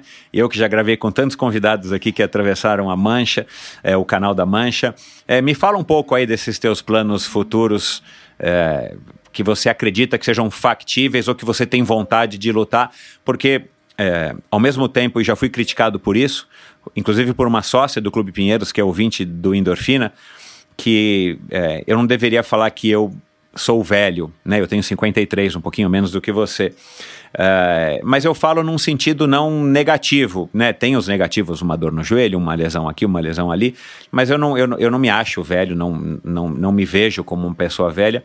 E eu tenho recebido aqui no Endorfina pessoas de muito mais idade do que eu. Aliás, eu adoro receber pessoas bem mais velhas do que eu para falarem as suas experiências e a gente tentar é, aí a gente na condição de mais novos tentar aprender com essas experiências, né? Eu adoro ó, ouvir essas pessoas, mas é, e você, assim, fala desse, dessa tua ideia do canal da Mancha, ou um Iron Man você nunca falou, né? Mas quem sabe, né? A gente tem o Roberto Azevedo que é um super exemplo lá do clube, né? Campeão mundial e, e, já teve aqui também contando a história dele. Então, tem, a, tem outro lado da moeda que também tem me trazido muitas coisas boas. Eu conversar com pessoas como a dona Nora Ronai, de 98 anos, que eu nunca tinha é, conversado com ninguém de 98 anos, e acho que poucas pessoas têm esse privilégio, esse prazer, né? Porque não, não tem muitas pessoas de 98 anos por aí. Enfim, é, me fala aí dos anos para frente, como é que vai ser a, a, Renata entrando nos 60, a Renata entrando nos 70, a Renata entrando nos 80, do ponto de vista da atividade física? Ah, acho que tem um desejo de continuar praticando todas as atividades uhum. físicas que eu puder, né? É, tem uma expressão que eu adoro, eu sempre uso, que velhos são os outros. Conforme você vai ascendendo a sua cronologia, você sempre acha que velhos são os outros. Você chegou nos 50, não, só, só de... e assim por diante. Então, eu, eu, eu ainda é. acho que velhos são os outros. E eu acho que, que quem pratica esporte é. é. jovem por mais tempo, né? Então esquece a cronologia. Então acho que talvez seja isso que a, que a sua ouvinte do Clube Pinheiros Márcia, tenha, é. tenha, uhum. tenha falado. É. O, mas assim, eu adoraria fazer, eu gosto muito de nadar. Gosto mesmo e eu descobri que eu tenho uma, uma facilidade para ficar mais tempo na água. Eu fico, eu nado bastante tempo, assim, se você deixar eu nado, eu na piscina nado 4 uhum. mil feliz. Não, não fazendo uhum. treino, mas nadando. Eu adoro barulho, ouvir o barulho da água, adoro, adoro. É, então eu falei, quer saber, eu acho que talvez eu poderia me, me aventurar em algo que eu ainda não me aventurei, que é, é, é nadar, né, mar aberto, e quem sabe treinar é, para depois dos 66 fazer uma, uma travessia, talvez do Canal da Mancha, que é algo tão emblemático, né? E daí eu gosto de fazer, eu tenho a possibilidade, graças a Deus, de poder fazer essas provas emblemáticas, né? Então eu fiz o Letap do Tour é, retrasado, que é uma prova bastante emblemática do ciclismo. Não do Rio, é, o da então, França, tá né? Porque você participou do da França e do do Rio, é. É, é eu, eu, eu fiz os dois do Rio e fiz o da França, que foi um, assim, um grande desafio, maravilhoso. Não foi a montanha mais difícil que eu fiz, a montanha mais difícil que eu fiz é uma história 100% particular, que não era uma prova, mas era uma montanha na Espanha que fez, fez parte da, da Volta de 2013, uma montanha muito difícil. O Angliru? A gente sempre viaja agora de bicicleta. O Angliru? Hã? Não, não, não foi o Angliru, chama é, uhum. é, Rasalanas. É, é, é, um, é uma, uma montanha muito difícil, eu sempre viajo com ela, agora a gente só viaja levando as bicicletas ou fazendo alguma coisa relacionada à bicicleta. E a gente fez, a gente foi pedalar e demos nessa, nessa montanha. E quando chegou na, no meio da montanha, eu não estava com minha bike, eu aluguei uma bike lá, é, era uma bike ótima, Isalco ótima, mas sem, fora do meu, do meu bike fit, é, com, com, com as engrenagens bem duras. Eu cheguei no meio da montanha e falei, não vou conseguir fazer, é muito dura essa montanha. E daí voltei, falei, ah, não, não vai dar, porque já tem neve, não, não vou conseguir fazer, vamos voltar. E eu não gosto de deixar desafios, desafio que eu sei que eu consigo fazer, que eu tenho potência, para trás. Eu falei, nós vamos fazer essa montanha de novo. Fui pro hotel, entrei na internet, vi, todo, vi tudo como era a montanha, vi as inclinações, onde era mais difícil, onde era mais fácil, não sei o quê. No dia seguinte, eu falei, vamos de carro ver. Bom, fomos de carro e falei, meu Deus do céu, realmente é bem difícil essa montanha. Mas nós nós vamos fazer. No dia seguinte, peguei, fomos, pegamos a, bike, chegamos até, fomos até a montanha, daí eu fui num ritmo bem tranquilo até a base da montanha, aí falei, tomei um, rezei um Pai Nosso, tomei um, um gel e falei pro Alan, eu, eu te encontro lá em cima, eu não vou parar até a hora de chegar lá em cima, é dito e feito. Assim, mas era uma montanha muito difícil, Michel, assim, era 7 quilômetros de, assim, tinha inclina, inclinação média, acho que era 17%, era uma coisa é uma loucura. O braço, né, tinha a faixinha, né? O próximo cotovelo tem 25%. Nossa eu falo, não. Era muito difícil, mas foi uma das, uma das ma minhas maiores realizações. Eu cheguei no topo da montanha, eu falei, não estou acreditando que eu fiz isso. Não, incrível, foi incrível, incrível. Foi maravilhoso. Então, assim, voltando, um pouco esses, esses desafios que você acha que você pode fazer. Eu acho que eu conseguiria fazer um, um desafio mais radical como uma uma travessia maior, eu preciso me preparar. Então, essas provinhas que eu já comecei a fazer é um pouco, é o início dessa preparação, né? Para fazer uma, uma, um canal da Mancha, uma travessia é, maior. Eu, eu gosto muito, né? Eu fiz a Rainha do Mar, tudo bem, fiz só os dois mil metros, mas eu gosto de nadar no mar, então acho que seria alguma coisa que, que, que eu poderia deixar no meu radar e alimentar, agora bem inicialmente fazendo pequenas experiências, fazendo uma provinha aqui, uma ali, entendendo como funciona, até uma hora que eu vá chamar alguém para me ajudar e me treinar para fazer. Mas está no meu radar. Depois dos 66 anos, porque eu, eu não sei se esse, esse recorde foi quebrado, mas eu acho que a última mulher que fez canal da Mancha, ela tinha 66 anos. Vou fazer depois dela. Você lembra do Edmundo Foschini, que treinava com a gente ali atrás na época? Um, um, um homem barbado, bem magrinho, que era um super nadador. Ele chegou a fazer triatlo uma época e ele nadava naquela época provas de 50, de 60, de 80 quilômetros, de 100 quilômetros. Você lembra dele? Eu já gravei com ele lá atrás. É, ele também era um pinheirense. Ah, é, e ele me disse, eu, eu devo ter gravado com ele em 2020, talvez 2019. Foi uma das gratas surpresas que o Endorfina me proporcionou. É, alguém me falou dele, algum ouvinte, algum convidado, e eu falei, puxa, eu conheço, conheci né, o Edmundo lá atrás, trouxe ele, e ele tem o, o em 2019, 2020, quando nós gravamos, ele disse que tinha o sonho, ele fez algumas travessias grandes, internacionais, ele tem o sonho, até preciso resgatar a conversa com ele, de fazer o Canal da Mancha antes dos 70. E ou para comemorar os 70 anos ou antes dos 70, porque eu descobri agora recentemente que 70 anos é o limite de idade para você é, atravessar o Canal da Mancha. Eu não sei o quão rigoroso é essa imposição porque você sabe que tem uma associação que rege, né, a travessia do Canal da Mancha. Não é só chegar lá e sair sei, nadando, sei. né? Sei, sei. É. Não, eu sei, não tem que ter todo um protocolo, você tem que fazer, você tem que ter feito algumas Exato. provas antes, não é se atirar e... lá e fazer.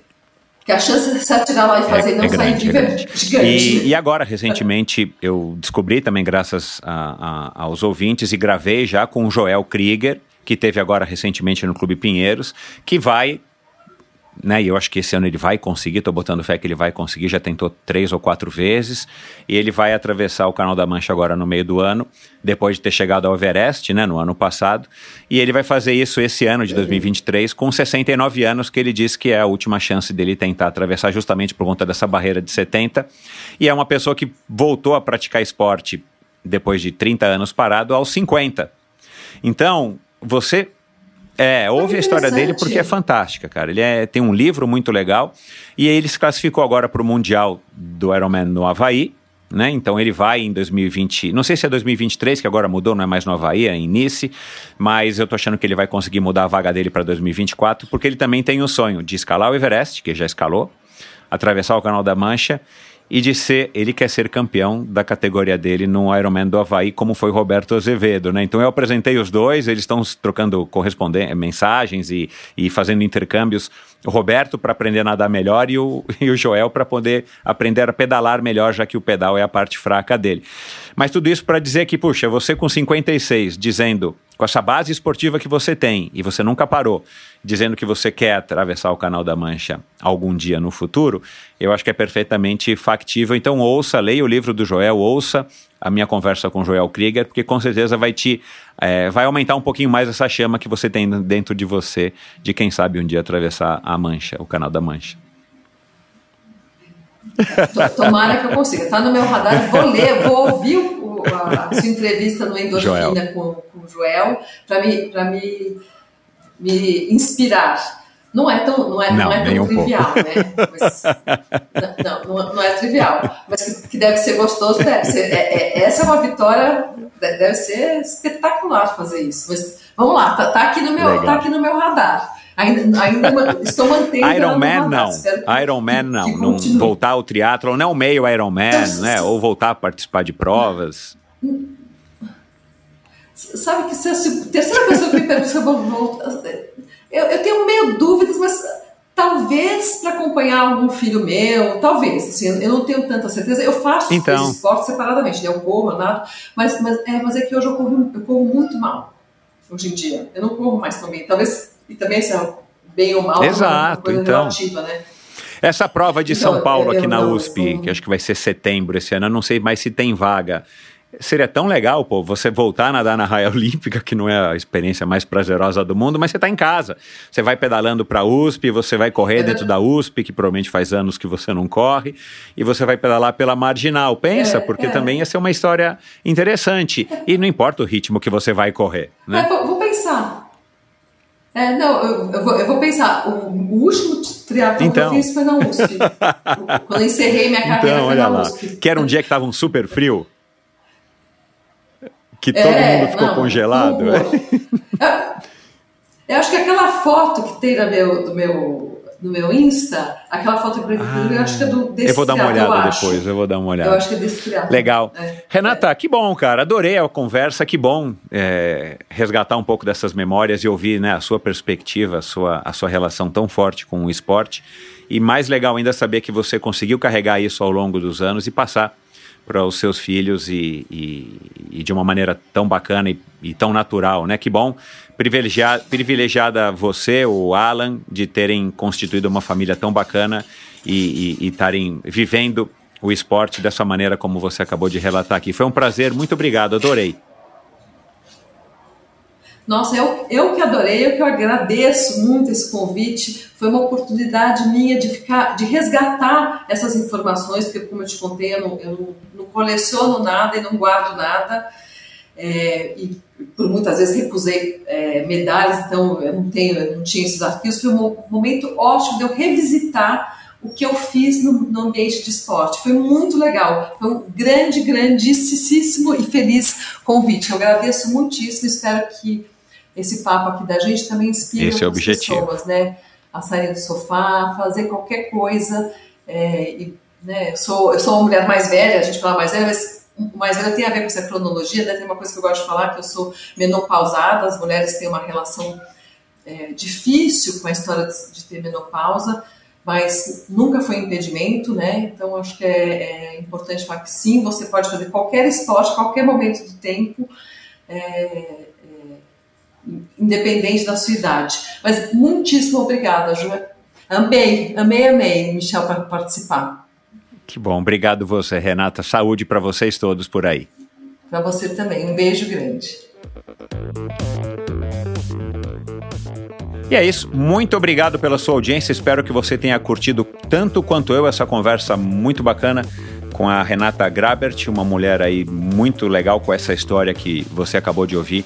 Eu mesmo não, não conhecia aí a fundo a, a trajetória, a história dela, então uma história muito bacana e mais um exemplo, mais uma, uma prova é, viva, né? uma prova aqui em carne e osso de que o esporte é de fato um, um, uma ferramenta muito bacana de educação, de cultura, de transformação.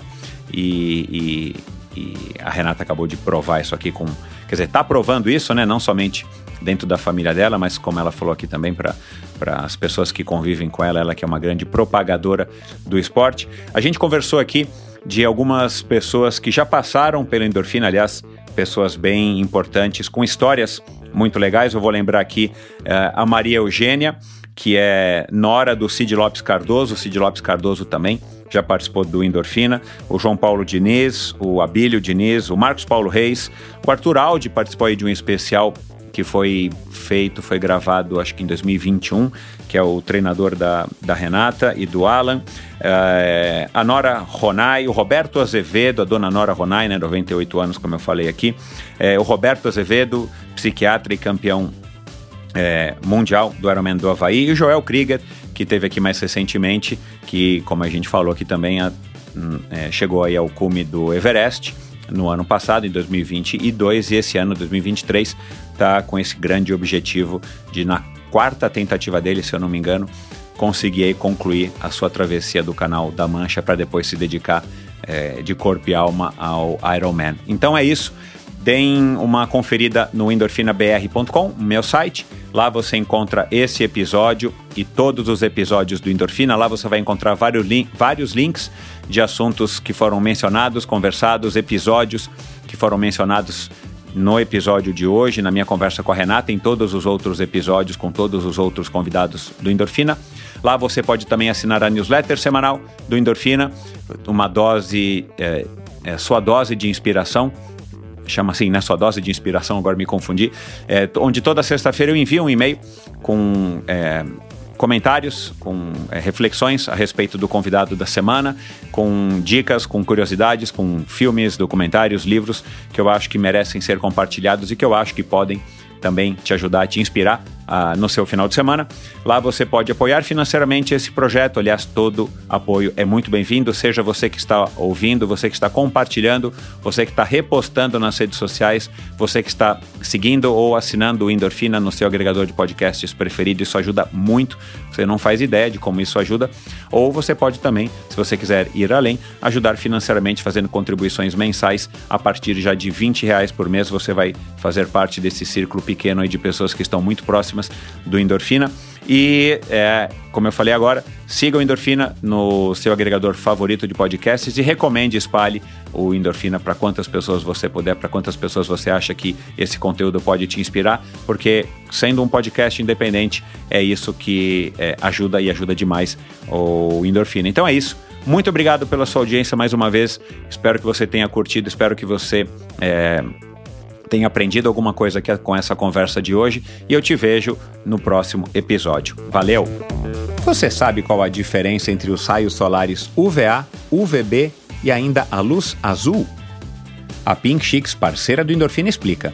Geralmente nós observamos apenas a informação FPS nas embalagens dos protetores solares, aqueles que a gente encontra nos supermercados ou nas farmácias, que diz respeito apenas aos raios solares UVB, Entretanto, o Sol emite diferentes radiações que também merecem a nossa atenção.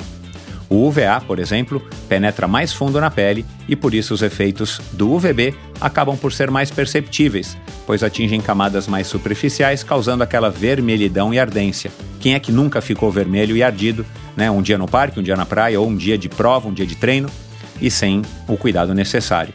Já o UVA, por entrar mais fundo na pele, atinge a derme, causando diminuição da produção de colágeno e elastina e aumentando as chances de se desenvolver o indesejável câncer de pele, infelizmente cada vez mais comum hoje em dia. No Brasil existe uma legislação que exige que a proteção UVA seja no mínimo um terço da proteção UVB, mas os protetores da Pink Chicks excedem essa recomendação, fornecendo ainda mais proteção para você.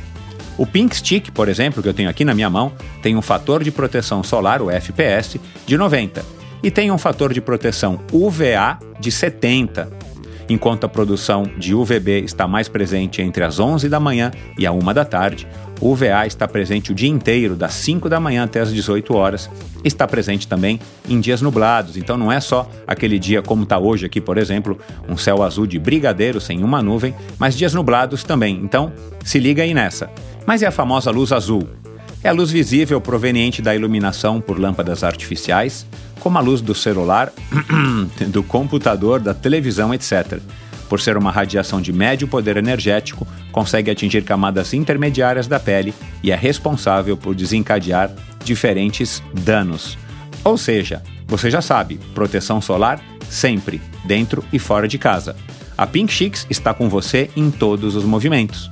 Tem alguma dúvida ou quer saber mais dicas? Entre em contato com a Pink Chicks Pink Chicks, eu vou soletrar aqui agora, é P-I-N-K de rosa e Chicks de bochechas, C-H-E-E-K-S. pinkchicks.com.br. E quer ganhar um desconto por conta dessa nossa parceria aqui com da Pink Chicks, né, com endorfina? É pinkchicks.com.br barra endorfina. E digite o cupom endorfina pink, tudo junto, para ganhar um desconto bem legal. Siga arroba Pink Chicks Brasil no Instagram e entre em contato com eles para tirar qualquer dúvida e fazer aí as suas perguntas. Obrigado por ouvir esse episódio do Endorfina. Acesse o endorfinabr.com, vá no post do episódio de hoje para conhecer um pouco mais sobre o meu convidado e alguns assuntos abordados em nossa conversa. Lá você ainda encontra todos os episódios do Endorfina. Siga o Endorfina BR no Instagram e confira imagens inéditas e inusitadas dos meus convidados. Participe enviando comentários e sugestões. Se você curtiu, colabore assinando Endorfina no seu agregador de podcasts preferido e compartilhando com seus amigos.